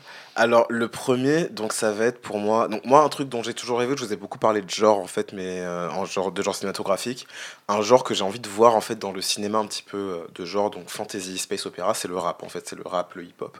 Et donc, je vais vous parler en fait de Nicolas Brittel qui fait notamment la BO de Succession, qui a fait la BO des films de Barry Jenkins, donc Moonlight et euh, euh, If Bill Street Could Talk, et en fait qui a des sonorités très hip-hop dans la BO de Succession, que j'adorerais voir en fait sur un Star Wars, parce que je sens qu'il peut être très très innovant, euh, tout en gardant un sens très très classique, mais vraiment écouter la BO de Succession, c'est une de mes recommandations d'ailleurs des deux saisons, et regarder la série, parce que vraiment, tant musicalement que au niveau de la réalisation que de l'interprétation, c'est exceptionnel, c'est HBO, c'est sur OCS.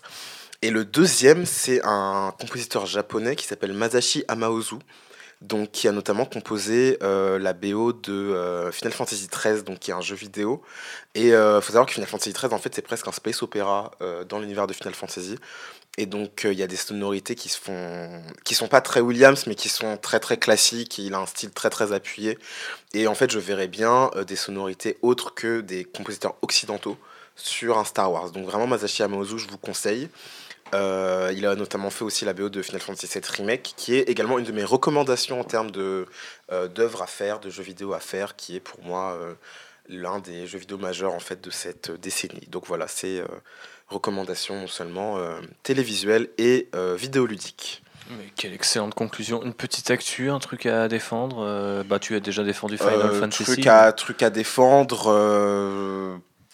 pas, c'est un peu politique, mais voilà en ce moment ce qui attention hein, Star Wars c'est pas très oui oui c'est pas bien sûr mais euh, voilà enfin en ce moment tant en France qu'aux euh, qu'aux US euh, il y a beaucoup de, choses qui se passent mhm. pour les pour les minorités. Je je pense notamment aux, Noirs américains aux États-Unis, aux Noirs et notamment aux Arabes, mais en fait toutes les minorités un petit peu ethniques en France notamment aux, mains de la police. Donc en fait, je vous, je vous, invite à euh, peut-être plus vous impliquer, soit même en termes de messages ou en termes de, de, prise de position plus apparente sur vos réseaux sociaux. Euh, donnez peut-être aussi à des associations.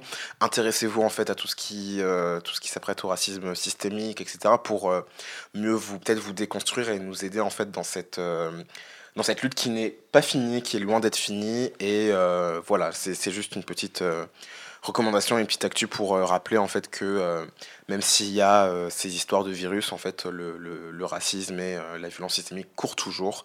Et ça a été prouvé avec George Floyd il y a quelques, quelques jours et ça va encore se prouver après si on ne se mobilise pas tous. Voilà.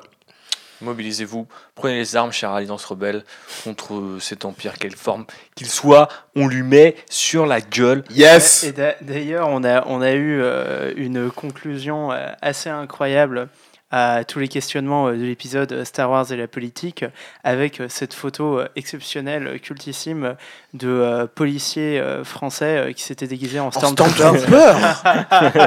et donc là, Effectivement, fin du jeu. Pour, voilà, le parallèle est fait, les réponses sont données, les questions n'ont plus à être posées. Quoi. Voilà, effectivement. Allez écouter cet épisode si vous ne l'avez pas encore fait. C'est sans doute l'un, l'une de nos meilleures tracks, hein, je pense qu'on peut le dire.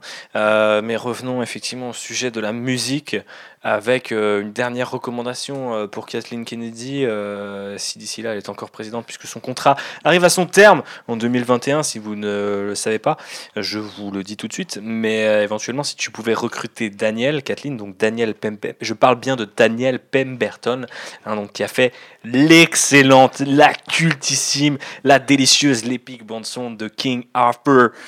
Euh, de c'est quoi? The Legend of the Sword euh, donc euh, film de Guy Ritchie relativement médiocre disponible sur Netflix doublé d'une bande son complètement incroyable une performance à contre-courant du film qui est genre complètement surréaliste, mais que, qui est sans doute la bande-son que j'ai le plus saigné depuis peut-être les Batman de Nolan, voire peut-être même Star Wars en fait. Je la trouve complètement incroyable.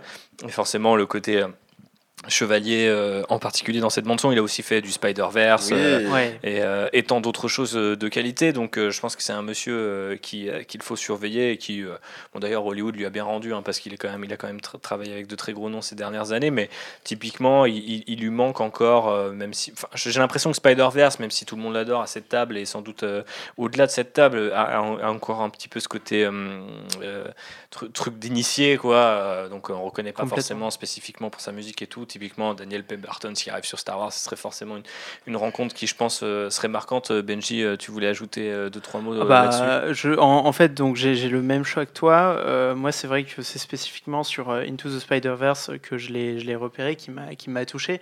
J'avais pas vu King Arthur, Legend of the Sword. non, j'ai pas vu. Faut savoir qu'à chaque fois que je prononce King Arthur, Legend of the Sword, il y a Gaiachi qui m'envoie One pound. En, fait, on dirait que tu dis ça comme si tu présentais MTV Awards. Tu sais, and, the nominees are King Arthur and the Legend of the Sword. Il y, a un petit côté uh, This is Thibaut Claudel and I approve this message. Exactement. Voilà, mais euh, non, non, euh, moi c'est sur euh, Spider-Verse et c'est intéressant parce que là-dessus il fait un travail qui est relativement enfin qui pourrait presque être de second plan dans le sens où euh, il y a déjà une soundtrack euh, très chargée euh, de morceaux préexistants.